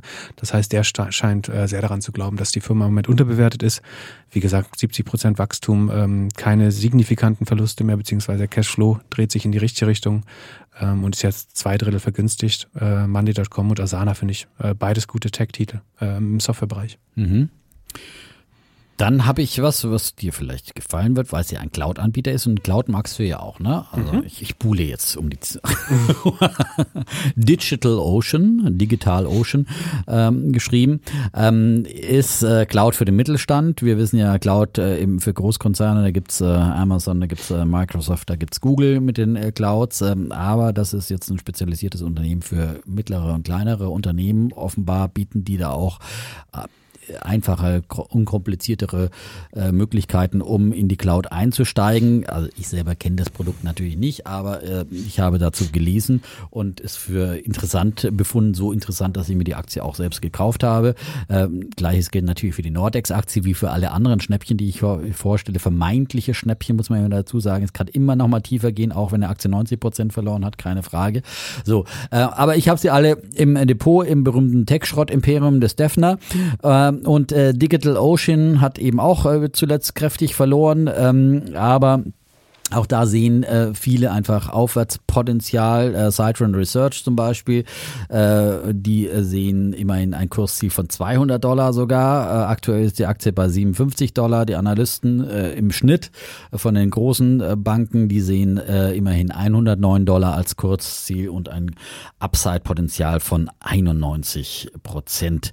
Das jetzt eben ganz kurz die Digital Ocean. Da wirst du Spaß mit haben, glaube ich. Also ja? das ist ein, ein Titel, den wir auch im Podcast in der Regel positiv besprechen Oh, Gott sei Dank. Ich habe ihn noch gar nicht bei euch gehört. Ne? Ja. Ich, ich, höre zweimal Podcast die Woche von euch ist mir zu viel, ehrlich gesagt. Ja, es ist viel und lang. Ja, ja, ja. Versuchen, also, äh, wenn einer würde mir reichen. Ja, ja, ja gut. Aber ihr wollt Masse machen. Ja. Äh, Ja, wir wollen, wollen auch aktuell sein, äh, natürlich. Ja, aber wir wollen vor, vor allen Dingen auch Tiefe liefern, dafür wäre vielleicht einer äh, sogar besser. Ähm, nee, aber Digital Ocean ist tatsächlich, wie du sagst, ist äh, Mittelstand, aber auch wirklich, dass der, der einzelne Entwickler dahin geht. Der Durchschnittswarenkorb mhm. ist, also wir verdienen pro Kunde nur 60 Dollar im Quartal, also irgendwas äh, 240 im Jahr. Also äh, sehr, sehr kleine Kunden, dafür aber sehr viele. Und auch da funktioniert diese Account Expansion ganz gut. Also äh, das waren 104 Prozent im äh, letzten Jahr, jetzt sind es schon 116 Prozent. Also der durchschnittliche Kunde gibt 16 Prozent mehr, fast automatisch aus jedes Jahr. Ähm, das treibt natürlich das Wachstum. Zusätzlich gewinnt man natürlich immer mehr neue mhm. irgendwie Cloud. Ähm, Entwickler und auch da läuft ein schöner Cashflow voraus schon. Sie machen, glaube ich, so 300 Millionen Umsatz, 100 ähm, sind davon aber schon positiver Cashflow. So, das heißt, das sichert ganz gut ab, glaube ich, gegen Risiken und dafür sind sie dann eigentlich äh, fair bewertet. Wachsen ein bisschen langsamer als die großen Clouds von, von Google und Amazon, äh, aber wie gesagt, auch bei 30 Prozent super wirst du, glaube ich, weiterhin mit Spaß haben. Ach, ich habe Gnade gefunden. Das zieht dann deine Junior vielleicht wieder raus. und weil ich eben zwei gemacht habe, ja. Äh, bleibt jetzt nur noch eine übrig. Da habe ich jetzt ein bisschen geschummelt. Ähm, die ist eben, weil Qualität nicht so viel verliert. Nur ich weiß, du fummelst ja ganz gern ein bisschen in der Mülltonne rum und holst dir daher die, die Discount oder wenn, im, wenn Grabbeltisch, im Grabbeltisch, Entschuldigung, ja, Mülltonne Grabbeltisch, ja, Ich sag den Grabbeltisch. Ja, so. Ja, genau. so, weit ist, so weit ist es noch nicht gekommen, trotz meiner äh, Jumia Investments, ja. Ich muss noch nicht im Prenzlauer Bergs den Mülltonnen durchwühlen nach Nahrungsmitteln. Ja. Genau. Ich, ich mache auch den Winterschlussverkauf, äh, aber in der Qualitätsabteilung. Mhm. Ähm, und äh, eine Snowflake, die einfach immer immer teuer ist, hat 40 Prozent verloren, ist auch weiterhin äh, noch, noch teuer, hat noch irgendwie hoch zweistelliges Umsatzmultiple oder KUV, ähm, macht 1,2 äh, Milliarden Umsatz äh, im Finanzjahr 22. Also die haben, das endet jetzt im Januar, also verschoben, deswegen beenden die jetzt ja 22 schon. Ähm, verdoppelt sich aber noch vom Umsatz, ähm, konnte sogar das Umsatzwachstum noch mal leicht steigern, ähm, hat schon 10% operativen Cashflow äh, positiv, ähm, verliert auf dem Papier aber äh, ein bisschen Geld, so deswegen trauen sich manche nicht ran, aber tatsächlich generiert es schon Cash ähm, und wächst äh, brutal schnell und hat bei dieser Revenue Expansion, also was man sozusagen jedes Jahr mehr rausholt aus den bestehenden Kunden.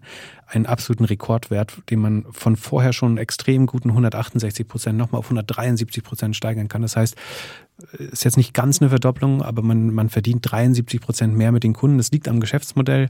Snowflake ist quasi sagen die, der Data Lake, sagt man, oder sagen die Datenquelle, die man hat in, in der Cloud. Also alles, was man an Daten über Kunden hat äh, oder sonstige Prozesse in der Unternehmung, lädt man hoch und dann können alle Abteilungen gleichzeitig darauf arbeiten. Äh, sehr effizient, das kostet ein bisschen Geld, aber die Datenverarbeitung und Datensammlung in Unternehmen, wenn man einmal damit angefangen hat, Daten werden ja von ganz alleine mehr. Man sammelt sie ja, sondern es entstehen neue mit jedem neuen Nutzer, mit jedem neuen Mitarbeiter entstehen mehr Daten und dadurch ähm, steigert sich das Revenue pro Kunde einfach oder der Umsatz pro Kunde fast von alleine und dieser Rekordwert von 173 macht das einfach äh, fast zu einem Autopiloten. Deswegen kann man äh, den Umsatz auch verdoppeln. Wenn man dann noch ein paar neue Kunden zugewinnt, dann kommt man bei 173 Revenue Expansion dann eben auf äh, fast 100 Prozent Wachstum. Das ist auch die Aktie, die, die erste wirkliche Software-Tech-Aktie, die Warren Buffett angefa mhm. angefasst hat. Äh, auch, auch das spricht dafür. Und obwohl sie teuer war. Ja, bei, ja. bei, bei damals waren es, glaube ich, 120 Mal äh, Umsatz, was, was der gezahlt hat dafür. Aber er ist äh, vorbörslich eingestiegen schon, ne? Äh, genau, er ist, glaube ich, sogar oder, oder zum Börsengang ja, sogar. Äh, ja, kurz davor, glaube ich, genau, ja. Kurz davor dazu. Mhm. Äh, aber auch da wird es nicht günstiger gewesen sein. Das heißt, auch mhm. der hat mindestens 100 äh, Mal Umsatz dafür gezahlt und da weiß man, der hält sein Geld ja gut zusammen, 100 Igel in Taschen sonst. Äh, und wenn, wenn selbst der die kauft, dann muss das gut sein. Wie gesagt, die hat sich nur um 40 Prozent verbilligt äh, und ist immer noch teuer, aber die kann halt sehr gut da reinwachsen, weil sie sich verdoppelt jedes Jahr bisher. Mhm. So, und die Frage also ist jetzt. Markenschnäppchen, ja. Die Frage ist jetzt, wie lange sie das weiter schafft, sich zu ja. Verdoppeln. Aber wenn Warren Buffett und Pip Klöckner zwei Le lebende das Legenden. Orakel von Omar und das Im, von. Ostvorpommern. Genau, ja, genau ist ja dein Lieblingssprich. Äh, ja. Das Orakel von Ostvorpommern, ja. Ähm, dann muss da vielleicht was dran sein. Dann ja? bist du uns jetzt noch zwei schuldig. Ja, zwei habe ich noch, ja.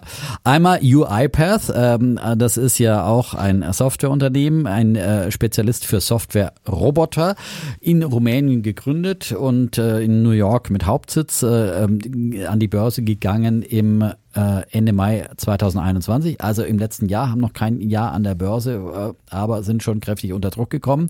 Äh, in dieser Zeit eben auch über 50 Prozent verloren. zeitweise war der Kurs mal ähm, nach dem Börsengang dann im, nee, im April an die Börse gegangen, im Mai ist der Kurs mal auf 90 Dollar hochgeschossen. Aktuell gibt es das Ding für 35 Dollar im, ähm, im, im Sale, Market Cap 17 Milliarden. Die Analysten ziehen Kursziel von 61 Dollar, also hier Upside von 68 60, was mir, äh, ich finde es für meine naive äh, Vorstellung äh, interessantes Geschäftsmodell, weil ich glaube, das wird einfach gebraucht. Die Technologie automatisiert repetitive Tätigkeiten von Menschen am Computer und äh, das ist halt was, was wir in dieser Lage, wo die Arbeitskräfte knapp werden, glaube ich, überall in sehr vielen Bereichen brauchen werden. Banken, Handel und Gesundheitssektor äh, setzen schon auf, auf diese Software. Bei Versicherungen zum Beispiel äh, kann die, die, die Software dann einfach helfen, Schadensfälle automatisch zu bearbeiten. Und ich glaube, da gibt es sehr viel ähm, Automatisierungsbedarf und Möglichkeiten. Und was mir auch noch gefällt, ist Casey Wood. Ich mag sie jetzt eben in Krypto-Investments nicht immer so sehr, aber in dem Bereich, die setzt sehr stark auf diese Aktien, hat die jetzt auch. Und Frank Thelen auch dabei. Frank Thelen auch noch dabei. Ach, ja, ja. Das ist, äh, den magst du nicht so gerne. Das diskutieren wir dann das nächste Mal aus. Aber Casey Wood hat sehr aggressiv äh, UiPath jetzt auch äh, zugekauft in den letzten Wochen und hat die sehr stark gewichtet in ihren äh, Fonds, zum Beispiel in ihrem Autonomous und, und, und Robotics ETF ist er die zweitgrößte Position mit 7,9 Prozent gleich nach Tesla. Und auch in anderen ETFs ist er, im Fintech zum Beispiel ETF ist es die fünftgrößte Position mit 5 Prozent. Und äh, ja, also möglicherweise ist das eine spannende Aktie. Und äh, wie findest du sie? Ja, ist bei mir so, also ich würde nicht klar dagegen reden. Ist ein bisschen Wackelkandidat. Also da muss man jetzt genau hingucken, ob die diese 50 Prozent Wachstum weiterhin halten können. Ähm, ich, ich selber stehe an der äh, Seitenlinie und gucke es mir ein bisschen an, weil vorm Börsengang gab es nochmal so ein Restrukturierungsproblem, da mussten sie schon mal viele Leute rausschmeißen, damals als WeWork implodiert ist, aber da haben die Geldgeber gesagt, erst nochmal konsolidieren hier. Ähm, danach haben sie dann für den Börsengang nochmal richtig Gas gegeben mit Marketing, äh, den Umsatz hochgeprügelt. Und danach ist es, es schwankt, also es ist einfach schwer berechenbar, der Umsatz. Ne? Also der ist mal über 50, mal unter 50 und ich kann den Trend nicht sehen. Und äh, die Angst wäre jetzt ein bisschen, dass das vielleicht auch zum perfekten Zeitpunkt an die Börse gebracht wurde. Aber kann ich mich äh, durchaus irren, ist jetzt ist kein Technoschrott, würde ich mal sagen. Ne? Also gibt's, äh, die müssen eigentlich nur deutlich über 40 bleiben, dann wird es irgendwann funktionieren. Der Cashflow ist halt noch deutlich negativ, deswegen ist da noch nicht alles in äh, trockenen Tüchern. Wenn man dann nicht mehr schnell genug wächst, könnte es kompliziert werden. Ähm, aber insgesamt würde ich sagen, schlimmstenfalls Wackelkandidat. Kann mhm. auch sehr gut funktionieren. Mhm. Und einen habe ich noch. QuantumScape, ich mag ja ähm, E-Mobilität und äh, wie bei Mercedes schon angesprochen, das ist die Zukunft des äh, Automobils und äh, da sind natürlich immer die Batterien ganz im Zentrum. Ja, sie spielen die Schlüsselrolle. Sie müssen günstiger werden, sie müssen leistungsfähiger werden, sie müssen effizienter werden und die nächste äh, Welle der Technologie sind sind hier die Festkörper-Lithium-Metall-Batterien, äh, die dann die Lithium-Ionen-Batterien ersetzen sollen. Die Vorteile, sie sind leichter, haben eine höhere Energiedichte, bieten eine größere Reichweite und laden schneller auf und sie sind auch weniger anfällig für Feuer. In diesem Bereich ist äh, ein führender Entwickler QuantumScape. Ähm, die arbeiten eben an der Entwicklung von Festkörper-Lithium-Metall-Batterien ähm, und haben da schon eine halbe Milliarde Dollar investiert. Seit 2010 sind sie dran. Seit 2012 sind sie Partner von Volkswagen. 2018 ist Volkswagen dann auch mit 100 Millionen Dollar eingestiegen und die halten äh, heute 20 Prozent äh, noch an äh, QuantumScape. 2020 sind sie via Spec an die Börse gegangen und ja, äh, vermelden da eifrig Fortschritte. Sie wollen dann äh, 2024 in die kommerzielle Phase eintreten und voraussichtlich 2026 wesentliche Einnahmen erzielen, wie es heißt. Also das ist noch in sehr weiter Zukunft. Äh, und die Frage ist natürlich, was passiert bis dahin? Andere forschen auch fleißig und in der Batterietechnologie tut sich vieles. Aber es ist vielleicht ein spannender Play. Vor allem sind sie halt auch deutlich verprügelt worden. Sie waren Ende 2020 schon mal bei 120 Dollar und jetzt eben auch fast 90 Prozent Kursverlust äh, bis auf im Tief 13,40 Dollar. Äh, aktuell sind sie jetzt wieder bei 16,69 notiert, 6 Milliarden Marktkapitalisierung. Die Analysten sehen Kursziel von 26,33 Dollar, ein Upside-Potenzial von aktuell 58 Prozent, dass die Analysten da im Schnitt sehen. Hast du eine Meinung was, zu, was, zu Ich frage mich, was sie geritten hat, dass sie mal 50 Milliarden wert war. Also dass sie mal das war, das war so viel. absoluter Hype. Also für ein äh, mit null Umsatz und genau. Ich wollte gerade ne, fragen, wie viel also, Umsatz. Also im Moment zahlst du da 35 Millionen pro Patent. Also da, das ist alles, was man an Zahlen bekommt von genau. der Firma, ist wie viele Patente sie angemeldet haben. Das ist sehr Venture Case, würde ich jetzt mal sagen. Mhm. Äh, wenn man das finanzieren möchte, dann äh, und daran glaubt, äh, warum nicht? Nur so kann sowas gebaut werden. Ob das der Privatanleger machen muss oder äh, Venture Kapitalisten, das ist eine andere Frage. Aber ich, ich finde ja spannend, dass Volkswagen dabei ist. Also ich meine, die sind auf jeden Fall ein potenzieller Abnehmer, wenn es dann funktioniert. Und äh genau, das, das spricht sicherlich dafür. Ähm, dagegen so ist als Back an die Börse. Na gut, aber das ist ansonsten da. Ja. Also als normale Firma kannst du nicht sagen, 26, in 2026 machen wir sonst. Das wäre zu gefährlich. Deswegen ist das einer der Vorteile von Specs, dass man sich da ein bisschen aus dem Fenster lehnen kann nach vorne. Ähm, das ist eindeutig ja. Venture. Aber genau. ich also, halt, ich würde so mit Biotech, irgendwie so Biotech Ne? Ja, also genau, es kann genau. funktionieren, kann dann wird es ja auch nicht. Dann genau. ist, ist jetzt gepriced, als wenn es schon funktioniert, würde ich sagen, oder als wenn es halb funktioniert. Aber, aber wenigstens nicht mehr zehnmal so teuer. Also genau. ist, ne, aber so, wenn wir mal die Feststoffbatterien bekommen, haben wir es auch dir zu verdanken, dass äh, du es mitfinanziert hast. okay. ja, ja, einer muss ja auch anbringen. Ne? Also das ist ja. Ja, das war eine wahnsinnig spannende Runde mit dir, lieber Pip. Ja, das hat mir Spaß gemacht. Äh, ja. War schön, dass du da warst. Ich hoffe, ich habe Holger würdig vertreten. Auf jeden Fall. Ja, nicht so oft dazwischen gequatscht. Du hast eine gute Kinderstube. ja, äh, das ist äh, was anderes in Ostvorpommern als äh, in, in Leipzig. Ja, ja offensichtlich. das liegt ja einem. Also, wir wollen nicht schlecht über Abwesende reden. Ne? Da kannst du ja das nächste Mal dann wieder. Ich freue mich auch wieder, wenn er zurückkommt, weil es ist, wir haben ja schon ein eheähnliches Verhältnis hier. Das ist ja einfach, äh, man braucht schon diese, diesen Widerspruch ja auch immer. Ja? Ich höre ausnahmslos jede Sendung und äh, ah, freue mich immer. Wahnsinn, das ist toll, ja. Schön, das ist schön zu hören. Ja, also lieber Pip, äh, das war's für diese Runde. Gerne mal wieder. Ja, äh, ja. auch im Fernsehen äh, bestimmt bald wieder. Äh, können wir mal ein paar Tech-Aktien unter die Lupe nehmen nach, nach Zahlen. Äh, schätze ich sehr deine Analyse und äh, sehr, was du heute hier eingebracht hast. Und wir haben, glaube ich, spannende äh, Tech-Ideen gehabt. Immer äh, Anlageentscheidungen auf eigenes Risiko. Das muss man nochmal unseren Disclaimer wiederholen. Ja, es sind nur Ideen, die wir hier vorgebracht haben. Jeder sollte nochmal dann seine Hausaufgaben machen und gucken, ob das auch zu seiner Strategie passt. Aber ich glaube, momentan sind einfach ja, Aktien auf jeden Fall deutlich günstiger, als sie schon mal waren. Und wer schon immer mal mit der einen oder anderen Idee geliebäugelt hat, kann sie dich vielleicht näher anschauen und ja. Das ist in jedem Fall richtig. Günstiger bekommen man es ja. Ja. Ansonsten, ja, du hast eben deinen Doppelgänger-Podcast zweimal die Woche. Ähm, und ähm, kann man reinhören und nochmal viel tiefer eintauchen, finde ich auch immer sehr spannend. Ich höre auch oft rein, ja, zweimal die Woche schaffe ich es oft nicht, aber ich finde Wahnsinn, was du da für eine tiefe analytische äh, Seite zeigst und äh, trägt für mich, ja, der ich ja mal eher ein bisschen oberflächlicher bin, äh, dann doch dazu bei, dass ich da einfach nochmal tiefer eintauchen kann in die Bilanzen, aber auch jetzt technische Verständnis, das du dann hast als, als wirklich Insider der Branche. Genau. Im Checkbereich, ne? Also von Energieversorgern und anderen Sachen haben wir auch ganz wenig Ahnung. Also ist halt einfach speziell spezialisierter, aber das ist genau. das Schöne. Ne? Ich mhm. verstehe nicht immer alles, ja, äh, weil ihr doch sehr an den Anglizismen hängt, ja. Ja, damit muss man dann auch äh, aber umgehen können. lernt man dann auch, ja, ne? ja genau. genau. Ja, und dann sagen wir einfach wie immer Tschüss und Ciao. Wir bleiben Bulle und Bär. Defner Und nicht Schäpitz, sondern Philipp Klöckner.